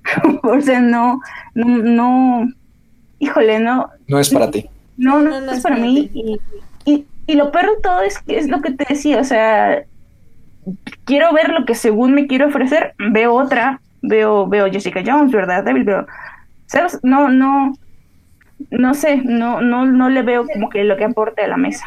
Ah, está bien, digo, es completamente respetable. pues, fácil pues es que, por ejemplo, sí, o sea, es que incluso con los personajes femeninos, ¿no? que, que, estoy de acuerdo, sí son lo más interesante. Este, y, y en esta temporada creo que hay más que en la anterior son personajes que incluso no son como, o sea, es que ya vimos, ¿no? O sea, creo que todos los personajes femeninos de Jessica Jones superan mucho a los de Iron Fist, por ejemplo. También la temporada de Luke Cage sacó dos personajes femeninos estupendos, ¿no? Bueno, tres, tres, este, Mariah, este, Misty y, la hija también resultó ser estupenda, ¿no? Este, ¿cómo, ¿cómo, se llama? Este, ah, eh, Tilda, ¿no? Matilda. sí de hecho, es... nada más, yo escuché muchos comentarios negativos de la primera temporada de Luke Cage y justamente decían que estos personajes sí sostenían la serie. Tal vez creo que es lo que no me pasa con Iron Fist en la primera temporada. Sí. Sí, en, Luke Cage en la primera temporada como que trataban de ver qué era Luke Cage, o sea, qué tanto podían eh, adentrarse ya fuera como en lo político, en lo social y sí, pues, en, lo que es una comunidad. Pero la segunda ya les valió y lo hicieron muy bien. Mm. Pero sí, digo, eh, creo que como conclusión puedo decir que Iron Fist sí es, segunda temporada, sí es una combinación de Jessica Jones, Daredevil y Iron, digo, y este Luke Cage, muy ligera, como literal para un público más sencillo, se puede decir. Eh, muchísimo más digerible también. Y a mí me entretuvo por eso. Eh, eh, como dice Carlos, hay mucho de otras series y creo que eso está bien. Y pues sí, pues cada quien tiene su héroe y es válido que cada quien tenga su serie, definitivamente. Pero sí. Pues, ¿qué dicen chicos? ¿Ya nos pasamos a cine? Sí. ¿O tienen alguna conclusión más? No. ¿Pero no tienes ninguna serie más? Pues, o sea, realmente nada más vi dos episodios de Maniac. Entonces, no, vi tres episodios de Maniac. Pero aún no la quiero comentar, como que si fuera por mí, yo no la seguiría viendo, pero le gustó a mi papá y a mi hermana, entonces, pues supongo que la terminaré de ver. Eh, y ya les hablaré. Eso he estado viendo en, las redes que empieza como que empieza un poquito lento, ¿no? A mí no me pareció lento, a mí me pareció como muy convencional. Eh, sé que muchos dicen que, oh, que está rarísima y bla, o sea, sí, el primer episodio te saca mucho de onda porque el mundo donde está es como muy extraño, es como entre retro pero futurista y así, eh, como un 1984, haz de cuenta. Pero ya mm. que estás en el mundo y ya te acomodas, ya es muy fácil ir con la serie. Entonces, a mí no me está aportando nada en este momento, eh, justo con esta como discusión que teníamos de qué te aporta una serie me interesa, como que siento que sí me va a dar algo y por eso la seguiría viendo, pero después de tres episodios como que o siento que no me va a aportar absolutamente nada en ningún aspecto y nada se va a quedar como en lo estético y en lo visual o si va a evolucionar y me va a mostrar algo interesante. Mm, eh, o sea, estoy medianamente interesada por lo que sigue si la estuviera viendo yo sola, yo creo que ya no, yo la hubiera abandonado tal vez. Pero como la voy a ver acompañada, pues, pues veamos qué pasa. Es que tengo otras series como que más interesantes, pero pues a ver qué sucede. Tal vez ya en dos semanas ya le esté diciendo lo genial que es Maniac, pero en este momento al menos no estoy súper emocionada. ¿Ustedes la empezaron a ver? No, no, he tenido. Ah, bueno, pues ya. Las series que vengo viendo Iron Fist no, no, no estuvo esa.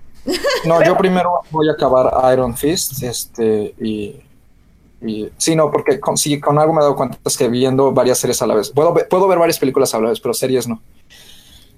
Sí, yo, yo, sí puedo ver varias series a la vez, pero, pero hay otras que sí necesitan como su, su, su nicho, por decirlo así. Ok, yo solo quiero decir rápidamente una cosita. Sí, eh, si les gustan las series españolas, en Netflix está La Catedral del Mar que se me hace una serie bastante decente.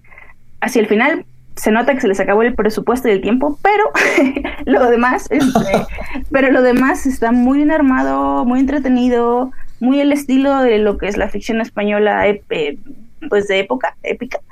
Y he oído por ahí, es que sí, quería decir esto, he oído por ahí que le están llamando la Game of Thrones española y o sea, nada que ver, ni siquiera le tira eso y me indigna mucho porque siento que están vendiendo algo que no es.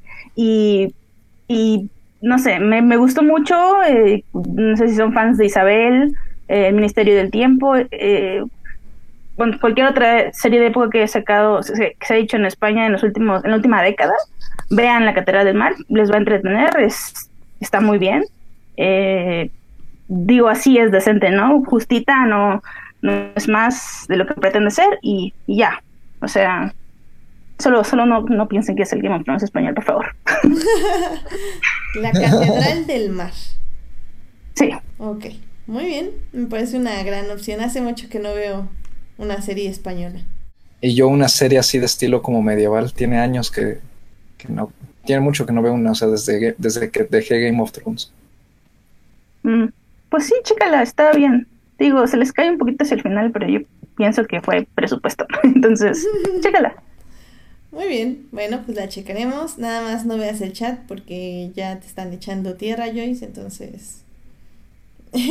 bueno, nada, no a ti, pero a la serie. Eh, Edgar al parecer no le gustó porque la novela no le gustó a él tampoco. Bueno. Pero bueno, pues ya tienen, tienen dos opiniones. Veamos.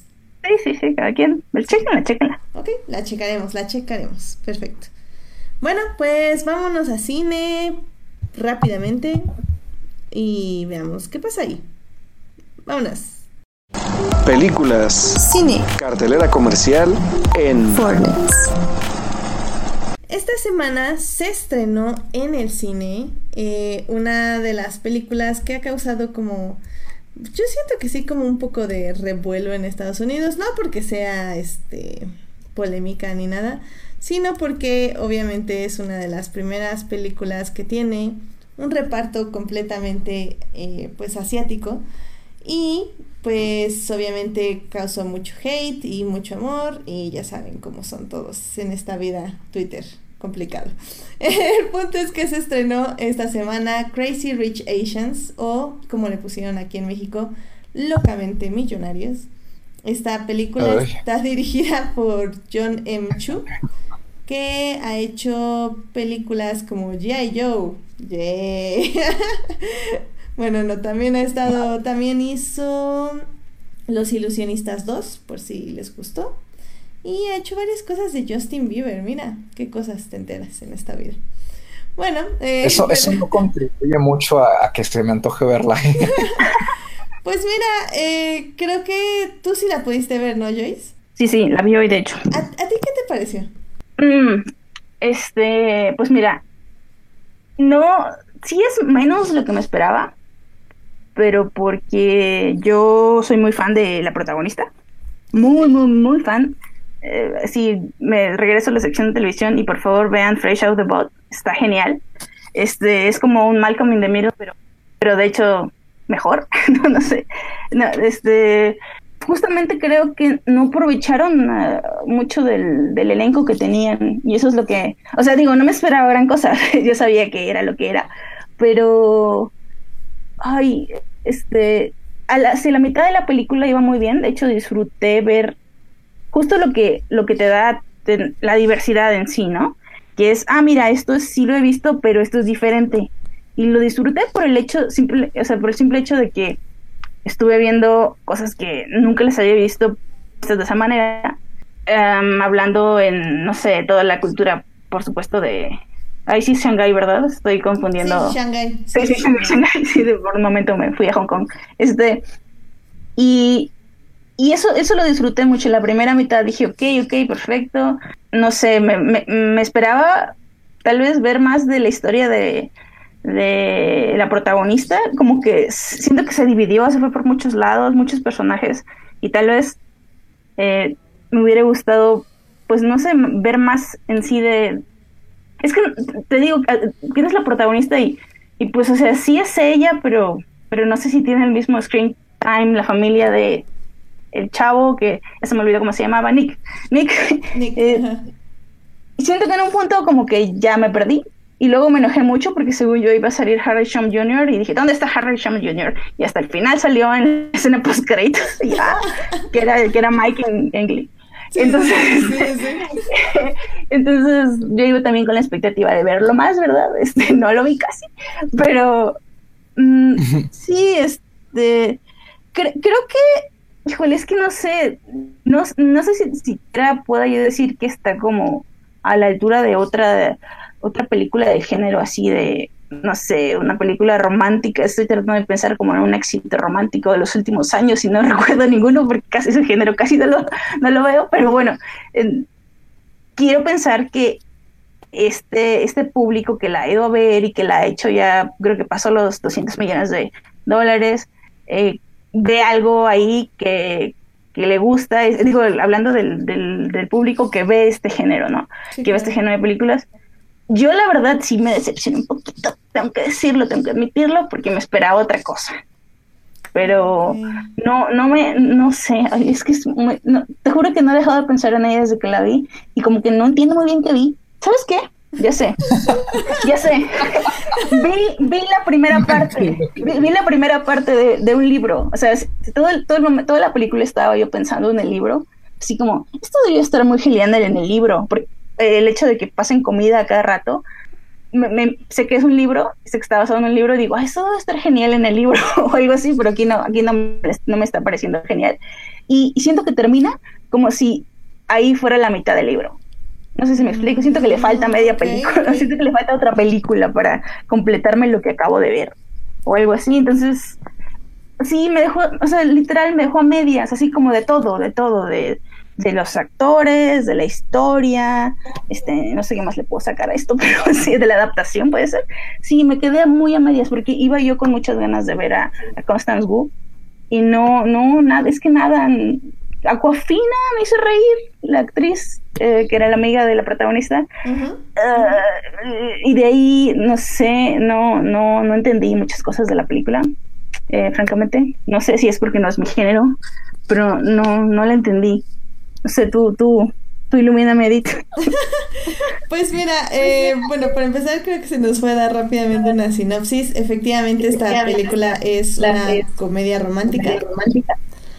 Eh, es acerca de una chica que se llama Rachel Chu, que básicamente tiene un prom, digo no, no, es, es un novio que se llama Nick Young y básicamente Nick la invita a la boda de un amigo que él tiene en Singapur y obviamente Rachel va a tener que conocer a toda la familia de Nick. Eh, lo que no sabe Rachel es que Nick Young es hijo de una, eh, básicamente una familia multimillonaria de Shanghai y pues ella va a tener que lidiar con básicamente esta nueva aristocracia eh, de Shanghái y pues la madre y toda la cultura y etc. Y pues porque ella es básicamente gringa. Pero, o sea, sí es hija de, de una madre que emigró de China, si no mal recuerdo.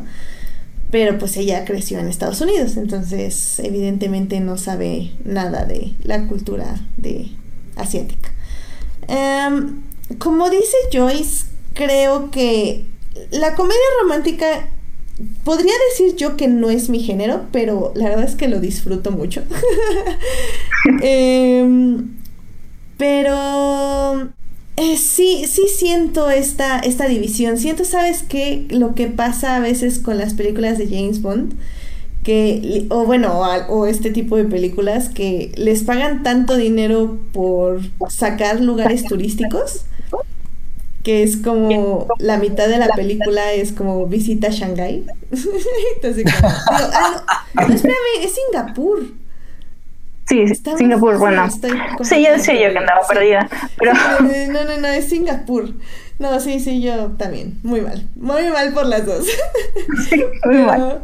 Sí, Singapur es como visita a Singapur, lo cual me pareció increíblemente efectivo porque, wow, sí, visita a Singapur. Digo, ya lo sabía porque ahí es una carrera de Fórmula 1 de, del calendario, pero sí, sí está bonito Singapur, la verdad.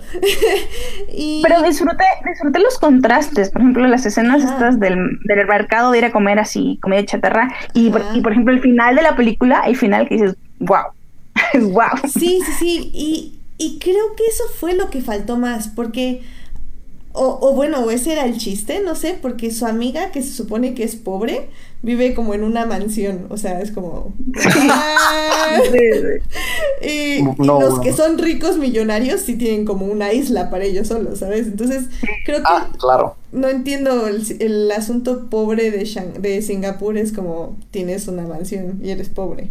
Ok, I guess. um, pero me gustó el elenco. Sí creo que hay un problema de guion en el aspecto de que no saben bien dónde dividir el asunto. Sobre todo ya se siente a la mitad de la película. Sí, donde yo creo que fácil le podía yo haber quitado una media hora, 20 minutos. Porque ¿Cuánto dura? Dura dos horas. Entonces, es una película con clichés completamente normales de una película de comedia romántica, no es tan mal, o sea, la pareja principal sí tiene buena química, hay actores que tienen muy buen timing y todo. El problema es que a la mitad justamente se estanca porque tienes que tener ciertos protocolos para llevar a tus protagonistas a que se peleen, a que habla, al distress, por decirlo de alguna forma. Y el problema de la película es que se atora mucho tiempo en eso. O sea, es como, o sea, no necesito que me expliques todo esto para saber que va a pasar esto. O sea, ya lo sé, ya llega eso y sigamos con, con los chistes, con, con la dinámica. No, no tanto con los chistes, sino con la dinámica. Y ese es el problema de la película. A la mitad sí cansa, sinceramente. Pero el final sigue estando bonito. O sea, no le quita lo, lo con la comedia romántica o lo romántico. Pero, híjole, necesito hacer un comentario que tú que ya la viste, pero sin spoilers. A ver, a ver si me entiendes. Esto que pasa al final, lo que pasa en el edificio, lo que pasa ahí, la escena final, pues, ¿no estaban ahí todos los personajes que antes como que habían hecho cosas malas? y digo, ¿cómo? A ver, explíquenme otra vez que esto no lo estoy entendiendo. Ah, o sea, es, mira, es una comedia romántica, no hay que ponerle tanto asunto. O sea, al final del día. cosas muy terribles. Sí, pero es que demuestran que el amor lo vale todo. Y si la mamá lo la aceptó, ya, pues ya todo el mundo lo tiene que aceptar y punto. No, pues este. Eso, eso me sacó de onda mucho. No, y bueno, ok, no, sí, continúa. Es que iba a sacarlo de Harry Shum, pero ahorita sigue. Pues, o sea, básicamente es eso. Como comedia romántica funciona, pero sí creo que es un poco fallida.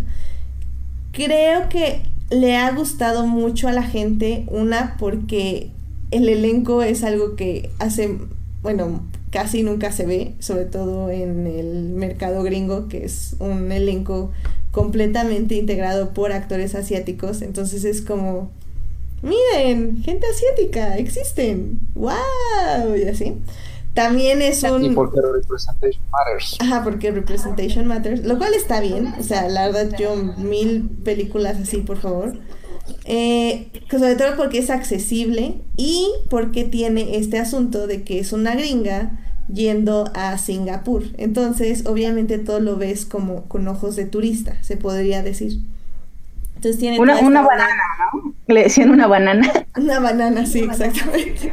Amarilla por fuera, pero blanca por dentro. Sí. estamos citando la película, estamos citando la película. Sí, así dice la película. este. Y pues sí, tiene toda esta onda de cultura, de, de ancestros, de familia y de pues, cómo se heredan ahora las cosas, ¿no? Cómo ahora los nuevos ricos eh, manejan las cosas, sobre todo ahí en Singapur. Y cómo llegaron y construyeron las cosas. Y también hay mucha crítica a los gringos, por cierto, de, sobre todo de la cultura y de cómo crían a sus familias. Entonces eso está también interesante. Eh, sin embargo, sí tiene muchas fallas y pues es eso, es el ritmo, se le va un poco y el guion sobre todo también se va un poco. Eh, es una buena peli eh, para ver con la familia, los va a divertir, hasta una que otra lágrima puede salir por ahí en los momentos de gran amor y unión fraternal y así. Pero, Pero ¿sabes quién me emocionó? O sea, no la historia de los de, Rachel y, Nick, sino, sino más bien como que los argumentos de Astrid. Y pues yo, yo decía, ahora que yo quiero, ver la película de Astrid, por favor, y de Harry Shum, ¿cómo va a terminar esto? Ya sé. no, te digo Harry Shum porque no tiene, no tiene nombre su personaje. Pero este, pero digo, es un error de guion, obviamente, porque, pues porque parece que te metieron otra película en la película, ¿no? o sea, es como, ok, esto, esto dónde lo conecto. Sí, es pero como, no, todos son felices, véanlo, y así como, ah, tengo que ver, o sea, todos son felices. Puedo, puedo, quedarme con que todos son felices, no sé, o sea, no me molesta, ¿sabes? no vine para ver esto. no vine para ver tristeza y cosas así. Sí, muy extraño. Pero, pero ya que me lo mostraron, sí me interesó y creo que, bueno, no sé, eh, yo sí me, por momentos me interesé más en esa historia. Fue de, ok, ¿cómo vas a resolver esto? Y es que lo resuelvan, resuelvan mucho, porque tampoco yo entendí como esa transición del momento pareja que ya no es pareja y luego Harry Shum, este, como que no entendía y tuve que yo llenar muchos espacios en mi cabeza para saber qué había pasado con esa relación. Pero, híjole, sí, no sé. Ah, no, no, me, creo que es tal vez lo que sentía la gente que no había leído los libros de Harry Potter cuando iba a ver una película de Harry Potter. Como que decía, mm, en el libro esto, esto debe ser muy bueno, lo debieron de haber explicado muy bien, pero aquí en la película pues no. Sí, tal vez. Sí, sí es un error de guion. Estoy de acuerdo. Y, y ya para cerrar, Joyce, no sé si tú notaste algo raro en el doblaje. En el doblaje en ah. inglés, obviamente no la vi en español, sino en inglés. O sea, este a ver, a ver, o sea, ¿está doblada al inglés? Es que está un poco raro porque al inicio yo dije, ok, había como algo raro en, en, el sync de las bocas del audio con, la imagen. Y yo dije, bueno, tal vez la mayor parte de la película está en, en chino, ¿hablan? ¿En Singapur? Ajá, sí, en mandarín. Ah, sabe, no sé. Mandarín y cantonés por lo que mostraron ahí. Ok, eh, están, están hablando en cantonés y obviamente sí hay partes que hablan en cantonés o en mandarín, pero dije, ok, tal vez para el mercado eh, de, asiático si van a si hablaron lo que tenían que hablar y, y, ya en el gringo, que es la versión que nos llegó, casi todo debe estar como al inglés. Pero no, o sea, realmente las bocas, y empecé a leer las bocas y sí vi que estaban hablando en inglés, pero el audio está, estaba desfasado y a mí me, me molestó mucho durante toda la película porque todo el audio estaba mal sincronizado. es que una vez que notas esto, ya no puedes dejar de, verlo. Llegó un punto que hasta tuve que dejar de ver las caras de los personajes porque me estaba ya molestando mucho. Pero no sé si fue mi copia o fue el, el sonido o qué fue. No sé si tú notaste algo raro, Joyce. Sí, yo, yo ya había leído tu tweet y entonces empecé como a checarlos y no, la verdad no noté yo este nada desfasado, entonces a lo mejor sí fue tu copia o copia? ok. Sí, antes de empezar a gritarle a la gente porque... O más bien para ir a gritarle a la gente porque sí, me sacó muchísimo de onda. Y es que, ¿sabes qué? Yo pienso que tal vez no fue mi copia porque eran solo ciertos diálogos. O sea, no era un sync todo, fuera de sync todo el tiempo, sino ciertos diálogos. Pero no sé, tal vez sí fue mi copia porque vi también el proyector como que temblaba o algo, entonces no sé. Mm. Hay una secuela en desarrollo. Sí, claro que sí. Y ojalá... Confirmaron una secuela en desarrollo basada en la novela China Rich Girlfriend. Sí, digo, sí tiene toda la pinta de que va a tener una secuela. Y planean hacer más. ¿Sabes, ¿Sabes qué? De la película, la escena final de Rachel con la mamá de Nick, en jugando esta cosa que no es dominó, pero parece dominó. Este, e, eso me gustó mucho. Ah, sí. eso. Es de, y, eso me gustó mucho y, me dio coraje porque dije, es que esto yo es lo que, eso, esto vine a ver al cine y solo me estás dando la última escena de esto, porque digo, este, eh, Michelle, ¿cómo se llama? Yo, yo, sí, ¿verdad? Este, y Constant Gu me parecen actrizazas y, no sé, yo sí me ofendí mucho de que no las, de que no las aprovecharan tanto, pero, y, también eh, la, la, actriz que hacía Astrid me gustó, aunque no necesariamente me gustó así como estaba su personaje, pero, ay, no sé, me quedé como... Se llama. Emma Chan, ok, sí. Y, y Aquafina me gustó mucho, sí me hizo reír. Es de, su familia también me cayó, eso, eso sí me gustó, toda la familia de, todo, digamos, todo lo que tenía que ver con, ¿cómo se llamaba? Eh, tenía un nombre con, compuesto, Lin era su segundo nombre, y este, Young Lin, algo así. Em, ella, ella, ella me gusta mucho. Pero bueno, no, mm, sí, o sea, justo eso. Y, y, he visto, he visto películas así antes, que es como, ok, esto es una primera parte de algo, esto no es una película o algo así, y, y, salí con esa sensación así de, no, me faltó, me faltó más, me, me, faltó más y me sobró mucho, entonces no, no, no, no veo cómo pueda yo es que, es que en realidad amo mucho Constance Wu. ¿Ustedes no han visto Fresh at the Bot? No, no eh, lo he visto. Pero sé que sale ahí nuestra querida Madame Gao, entonces... Este, ah, sí, sí, sí, sí. y, pero es muy buena, es, la pasan en Fox en la mañana, así a las ocho y media o algo así. Pero yo, tengo mucho coraje porque ella, ella debería ya tener varios semis por comedia, pero bueno, esos son traumas personales míos que no tienen nada que ver con esta película, pero... no, no, estoy de acuerdo, pero eh, creo que funciona para los que amen ese género y, y ya. Porque sí, mm, la apoyo porque Representation Matters y porque sí debería haber más películas. Sí, creo que ya lo mencioné con la película que salió en Netflix, la de Para todos los chicos que he amado. Eh, está muy, muy buena. Esa sí es una comedia romántica que funciona 100%. De hecho, hasta ya la volví a ver porque me gustó mucho, no sé, es que me pasa con las comedias románticas, o sea, tal vez no expreso mucho amor por ellas, pero regreso y regreso y regreso y es cuando me doy cuenta que realmente las amo. Así pasa. Entonces, no sé, esa por ejemplo me encantó. Eh, Crazy Rich Asians no lo volvería a ver, pero por ejemplo, la de Para todos los chicos que he amado, creo que la voy a volver a ver varias veces. Entonces, pues no sé, me, me alegra que estén haciendo este tipo de películas, que ya esté regresando otra vez la comedia romántica, 100% comedia romántica. Y pues a ver qué pasa.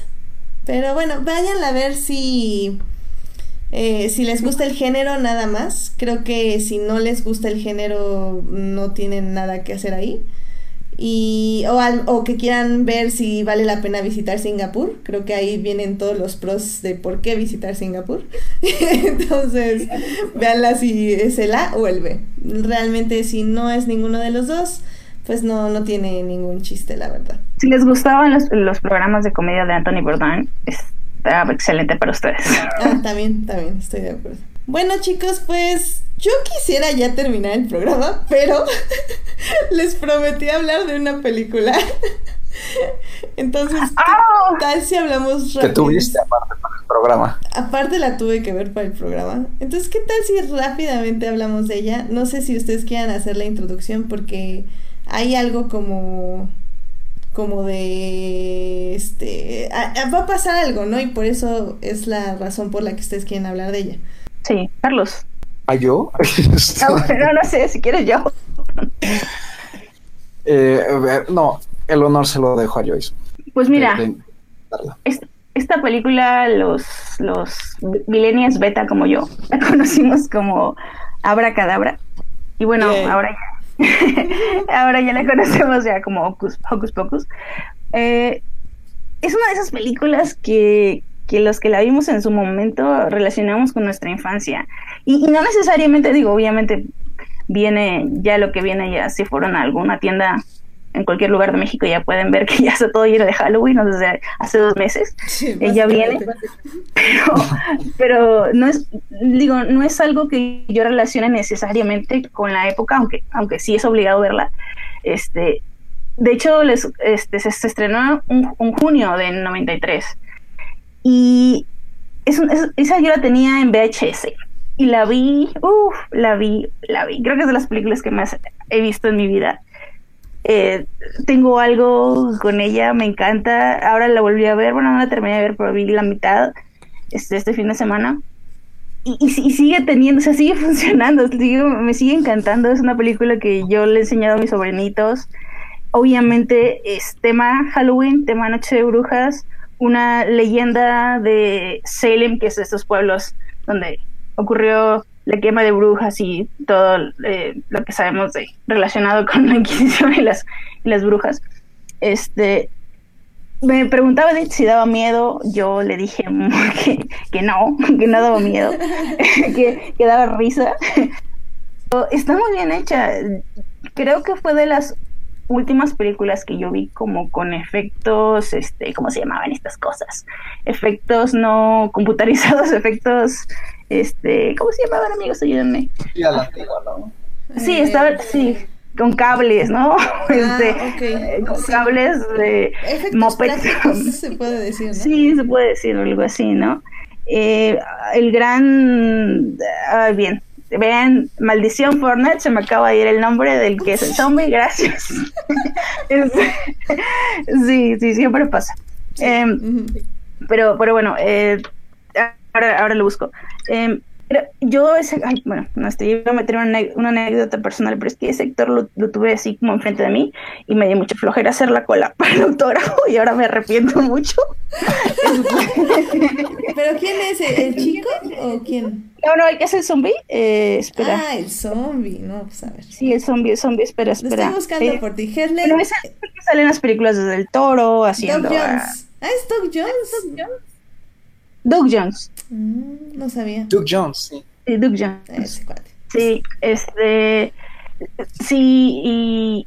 y ¿Qué me quedé? Ah, bueno, que creo que ahora que han pasado, que se juega mucho con el tema de nostalgia y eso, han sabido como meterlas mucho. Eh, tienen nuevos Funko, nuevos Funko Pop de las hermanas Anderson, que son las protagonistas, eh, que Ah, no, no terminé de contar la, el argumento, ¿no? Que eh, tienen una especie como de, de maldición sobre el pueblo de que van a regresar, regresando en 1993, y hay todo un asunto de que tienen que romper una maldición, pero tienen que como que salvar una, bueno, una o varias almas, y es, es, te la pasas riendo, hay un gran, un épico número musical, Beth Midler, Sarah Jessica Parker, otra actriz que no me acuerdo cómo se llama, que también es muy famosa, eh, creo que tiene así todos los elementos para ser un clásico que perdura. O sea, un clásico, un, clásico como yo decía, puedo enseñarle a mi sobrino y le va a encantar.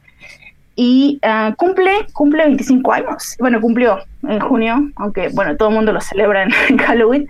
Y va, y acaba de salir una novela que tiene, o sea, es la novela me parece, me parece que de la, de la película en sí y de de una secuela con la hija de los protagonistas de, la película, eh, la cual tengo muchas ganas de leer, pero no he podido porque presupuesto, pero sí la voy a leer. Y este y salió la edición de 25 aniversario en, en Blu-ray, la cual también quiero. Pero este, eh, sí, es que bueno, yo no la tengo más que Netflix, ni siquiera sé qué le pasó a mi VHS, pero em, no sé, me, encanta, me, encanta que, por ejemplo, ahora tú que me dijiste que no la habías visto y así, que, que la puedas como descubrir tantos años después y, y pues más que nada quiero saber qué opinas porque sí es como mi corazoncito. Pero bueno, antes de mi opinión, yo quiero ir a ver qué tan, este, qué tan importante es para Carlos también esta película. Sí, sí, sí, sí. Pues un poco igual, o sea, este, yo nunca la compré, o bueno, no me acuerdo en este momento, creo que, creo que no, pero este, pero es que era la, la película que pasaban cada Halloween. ¿no? O sea, y la pasaban varias veces y en varios canales, ¿no? Me acuerdo que la llegué a ver en el 5, en Disney Channel, en Discovery Kids, en Fox Kids, en todos esos canales bonitos que ya no existen. Este, y, a mí me encantaba, era divertidísima, ¿no? Este, ver a las brujas, ¿no? Este, los, los efectos, justamente lo de Billy el zombie. Este, me gustaba mucho también el gato parlante, porque como en toda buena, bueno, sí, en, todo, en todo bueno proyecto de brujas hay un gato negro parlante, por supuesto. Este, me acuerdo que, me acuerdo que cuando, de las primeras veces que lo vi, se me hacía así como de, ay, es que es como el gato de Sabrina, ¿no? O sea, es como lo mismo, pero, pero me terminó gustando más porque tiene un humor muy particular y este, y por momentos, obviamente, pues no hay, sí había cierta diferencia este, entre película y serie y sí había un poquito más de presupuesto para, para Abracadabra, ¿no? Y este, pero me, daba muchísima risa, me gustaba mucho la personalidad de las brujas y sé que tampoco, o sea, sí sé que la película, este, la última vez que la vi ya tiene, este, como unos 5 o 6 años. Y, y sí, o sea, obviamente empiezas a ver otras cosas, ¿no? Como por ejemplo, de repente hay en este pues encuentros medio no tontos, pero vamos, o sea que están como como como poco creativos, creo yo, ¿no? Este, obviamente tiene momentos cliché, ¿no? Pero creo que, creo que a pesar de eso, o sea, la, disfruté igual, ¿no? Justamente tanto por la nostalgia como por es, es, es que es, es, como de ese tipo de películas que, justamente salían como para, para que se vieran justamente en cierta, en cierta época del año, en este caso Halloween, y que tienen, que mantienen como cierto aire de inocencia, ¿no? Y no porque yo la haya visto, la hayamos visto Joyce y, yo de, chicos, no, no, o sea, sino la película no tiene nada malicioso, incluso a pesar de que tiene lo de las brujas, ¿no? Y de que van a, quieren este, apoderarse de las almas y que van a destruir a, los, a, Max, ¿no? Y y a su hermanita y eso. No, o sea, obviamente sí, sí, sí, sí, se ponen como que hay un riesgo, pero al mismo tiempo no, no tiene nada como vicioso. ¿no? Entonces creo que por eso es tan disfrutable y por eso sigue apelando a, gente de todas las edades, la verdad. Es, es, es, como un recuerdo muy bonito que tengo de, de la película. Y este, y aparte lo de esa, esa, secuencia del baile, que es, como un baile para papás. más, la escuela organiza un baile para los papás, mientras todos los, los, chicos y los adolescentes están este, pidiendo eh, trick or treat. Ajá, entonces este, es buenísima esa secuencia, ¿no? Los disfraces son súper este, creativos, la verdad. Entonces, sí, también guarda cierto lugar como, sí, especial en mi, en mi bagaje de, de películas. Este, y me alegra mucho que, que, que, poco a poco como que ha ido resurgiendo. No sé si llegaste a ver esta película también, Joyce, la de Halloween Town. Ah, sí sé cuál es, pero nunca la, nunca la he visto. Bueno, es que son más o menos como películas como con la misma onda, ¿no? O sea, igual maneja ese mismo tipo de, de, inocencia y creo que también este vale la pena rescatarla. Y me pego un tiro si alguien quiere hacer un remake. O sea, la verdad no, no es necesario. No, de hecho. Pero, pero también quiero saber qué, qué opinó Edith. Bueno, nada más, remake no, pero desde hace unos años se está hablando de una secuela. Beth Midler ha dicho que ella quisiera hacer la secuela, entonces es algo que ahí está, ahí está, y ahora con el libro, no sé, no sé, no sé, pero sí de, de secuela sí he escuchado bastante. Mm, pues, pues bien, em, como ya dijo Joyce, eh, yo no la vi cuando era chica, porque a pesar de que Carlos justamente insistía que la pasaban por todos lados, eh, creo que yo me la salté porque a mí me daba miedo la otra película que también era de brujas, donde, no, ni me acuerdo cómo se llama ahorita, ustedes me van Las brujas, las, brujas. ¿Las brujas? Ok. Donde el niño lo convertía en ratón y a mí esa parte me daba mucho miedo. Entonces supongo yo que no vi esta debido a que como había brujas, decía, no, es la del ratón. No, no, la veía y salía corriendo. Entonces yo digo que por eso no vi Hocus Pocus de niña. Y la verdad es que sí me hubiera gustado porque a pesar de que sí es, bueno, para empezar la pueden ver en Netflix, eh, como ya dijo Joyce y como dijo Carlos. Entonces me agarré, me, me puse mi Netflix y y sí, definitivamente como digo, sí me hubiera gustado verla de niña porque a pesar de que sí tiene cosas muy obscuras, porque al final del día las brujas sí matan a una niña y, se ve. Eh, ah, sí, es cierto. Sí, o sea, no, se ve así como sangre. No, no quise decírtelo así como que, mira, empiezo algo como, como así como spooky, pero ya luego ya cantan y todo. Sí, no, es que sí, sí empiezan absorbiendo el alma de una niña y convirtiendo a un niño en gato para toda la eternidad para que sufra la culpa de haber matado a su hermana y todo así como... ¡Ah! Pero, pero la, la película, a pesar de sí tener estas este, partes muy oscuras, eh, también ronda como en lo infantil en el aspecto de que hay como cositas, como bromas infantiles se podría decir, de parte de las brujas, eh, extrañamente, o más bien no tan extraño porque justamente como que haces un balance entre una maldad muy, muy mala, para decirlo así, y, y al ponerle estas bromas o estas cosas como infantiles, pues las brujas como que bajan un poco su intensidad. Ahora, a mí lo que me interesó mucho, y que lo cual está muy bien hecho, es cómo están retratados los adolescentes y la niña, porque el protagonista es un niño que tiene a una chava que básicamente pues está ahí, o sea, obviamente es la que le gusta, etc., pero es como una acompañante relativamente inteligente. Y la que es más inteligente obviamente es la niña pequeña. Entonces, me gusta mucho como esta dinámica entre que los adolescentes son como un poco ingenuos y tontos, pero tienden a ser los más heroicos porque son los que sacrifican más por otros. Los niños son los más inteligentes, los más inocentes y al mismo tiempo los más este atrevidos, se puede decir.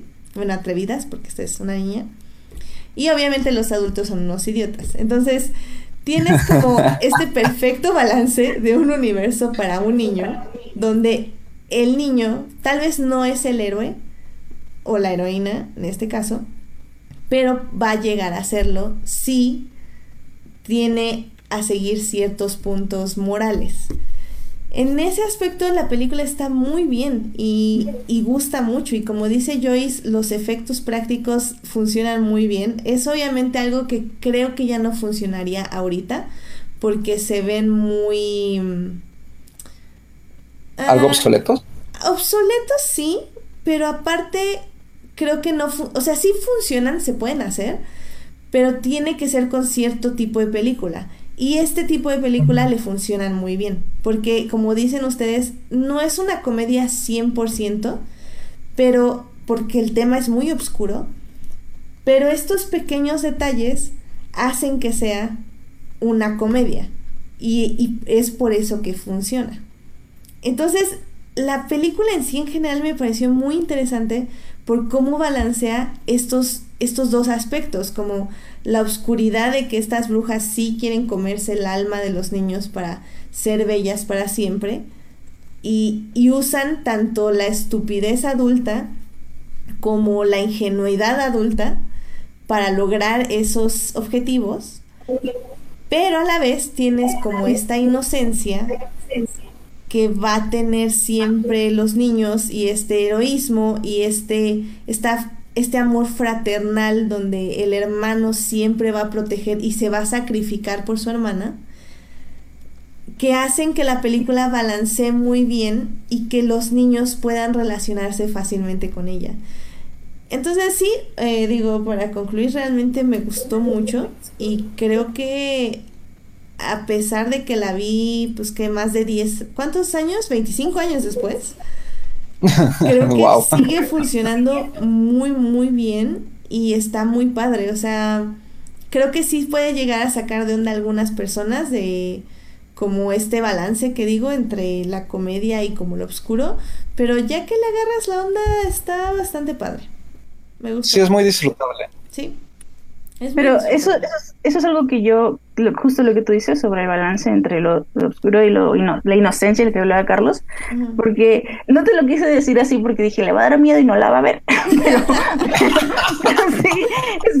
pero, digo, no, no da miedo, o sea, no es eso, es como, es más que nada, o sea, casi casi que una metáfora de, del, no, sé, del horror mismo, pero en una forma Disney.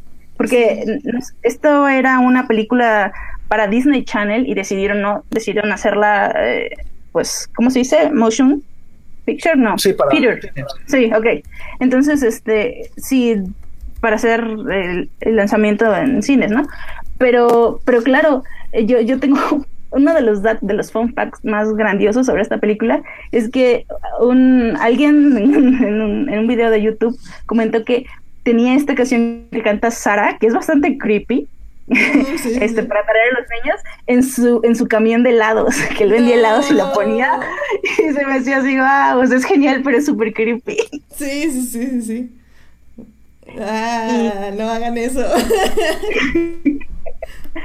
y yo no sé qué tantas películas logren esto. Así, hablando como de, de, la historia de las películas infantiles, no creo que sean muchas las que una lo logren y que otra hasta hoy no se, se mantenga como por ejemplo, a mí, a mí algo que sí me da un poquito de miedo es justo, justo la secuencia inicial, donde Tucker Binks está acostado y pasa como la sombra de, de Alker. Y después eh, ve en el bosque, ¿no? Eso, cuando yo la, recuerdo la primera vez que yo la vi, sí dije, ay, creo que no quiero ver esta película o algo así. O sea, me encanta que el tono sí parece que, ah, ok, esto es una película de, eh, pues, mil, no sé, mil quinientos, mil... y, y sí me llevó ahí, o sea, sí me llevó, no, no es como que vi gente con pelucas y, dije, ay, bueno, voy a, voy, a, voy a ver esta parte de la película. O sea, sí, sí me llevó esa parte, sí me llevó esa parte histórica. Y luego el cuando las cuelgan, ¿no? Este, al principio. Sí, ajá. Y, es muy triste ah, lo, del, lo, del, lo del gato, ¿no? Que, le habla y que le dice el papá, vete, vete, que nunca entendí por qué no les habló ahí, pero bueno, a lo mejor lo hubieran quemado el pobre gato, si les hablaba. Este o, no sabía cómo hablar también, eso lo aprendió con el tiempo. Lo aprendió con el tiempo, exacto. Pero, pero sí, o sea, todo eso me pareció genial y no, te digo, es, creo que se mantiene muy bien hasta hoy. Sí, sí, la verdad se las recomiendo mucho chicos, eh, y pues ya oyeron también Joyce y Carlos, así que si no la han visto, pues es buen momento para verla. La verdad es que pues ya se, se acerca octubre y está muy interesante. Véanla, definitivamente. Y pues para los que ya la vieron y la aman igual que Joyce y Carlos, pues también ahí la pueden ver en Netflix. Yay. Yay. Bueno. Pues yo creo que con eso terminamos el programa, chicos, porque ya nos fuimos de largo y Alberto me va a regañar. Pero no importa. No, no está aquí, entonces no tiene derecho a regañar. exactamente, exactamente.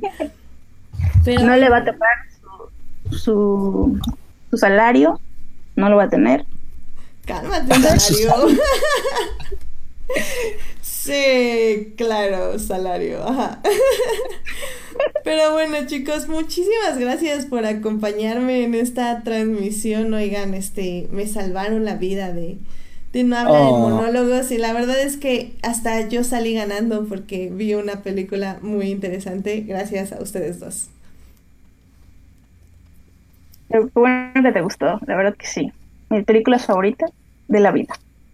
Eso. Em, y díganme, ¿dónde los podemos encontrar? Carlos, ¿dónde te podemos encontrar a ti? Este, a mí me pueden encontrar reviviendo poco a poco en mis redes sociales porque con tanto trabajo no he estado tan tuiteando con, tanta frecuencia. Este, me pueden encontrar como Charles bajo Rider. Este, y ahí tienen acceso a mi letterbox y que ya está 100% actualizado y aparte este también ahí estoy publicando las notas que escribo para para sector cine, que también el sitio ya está siendo actualizado otra vez, en el caso de que lo sigan, porque estaba en una pequeña pausa por cuestiones técnicas, este, que no se pudieron resolver tristemente. pero, pero ya está otra vez este, todo siendo publicado y, y ahí ya saben, pueden echarme gritos, quejas, comentarios, dudas, datos curiosos, lo que, lo que ustedes quieran. Joyce, ¿a ti dónde te podemos encontrar? Ah, me pueden encontrar en mi Twitter personal que es arroba bbjoy3 o en mi, en mi cuenta alterna que es para básicamente es puro fangirleo que es arroba la mesita de notch 3 y en la mesita.tumblr.com. A veces escribo ahí sobre series, más que nada series. Eso. Sí, la mesita me cae muy bien. me gusta todo lo que le gusta retuitear. Súper bien. Em, a mí, chicos, me pueden encontrar en HT Idea, que es mi Twitter, donde seguiremos con el rewatch de Clone Wars y celebrando el regreso de Doctor Who, me voy a unir como al reto de la BBC. Y 12 días, a partir de mañana, voy a publicar por día uno, 12 episodios favoritos, mis 12 episodios favoritos de la serie, para que en el terceavo episodio, se podría decir, ya sea el estreno de la nueva temporada de Doctor Who. Entonces a partir de mañana voy a empezar a poner mis episodios favoritos. Em, todavía no estoy segura si nada más voy a escribir rápido ahí en un par de tweets acerca del episodio o que es lo más probable voy a hablar un poquito más en Anchor, entonces por si quieren ahí escuchar lo que opino de mis episodios favoritos de Doctor Who o los quieren ver conmigo, pues ahí vamos a andar en Twitter.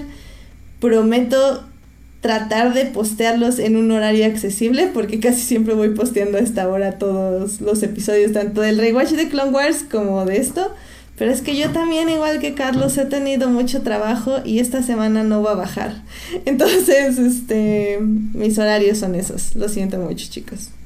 Desvélense conmigo. Em, también muchísimas gracias a quienes nos acompañaron en vivo. Eh, muchas gracias Edgar y Julián que estuvieron valientemente en el chat acompañándonos. Em, también muchísimas gracias a quienes nos oyen durante la semana en Hearties y en iTunes. Recuerden que este programa estará disponible ahí a partir del miércoles de en la noche. El próximo lunes pues ya estará aquí Alberto con nosotros. Y pues no sé de qué vamos a hablar, pero pues estaremos hablando ahí de algo de cine o de series, o ya veremos de qué hablamos antes de que tengamos nuestra entrevista especial y les platiquemos también de un extraño enemigo que va a estar próximamente en Amazon. Eh, pues escúchenos el próximo lunes a las 9.30 de la noche. Y pues muchas gracias por escucharnos hoy. Muchas gracias Carlos, muchas gracias Joyce. Nos estamos viendo chicos. Cuídense mucho. Bye. Gracias. Muchas gracias. Bonita noche. Bye.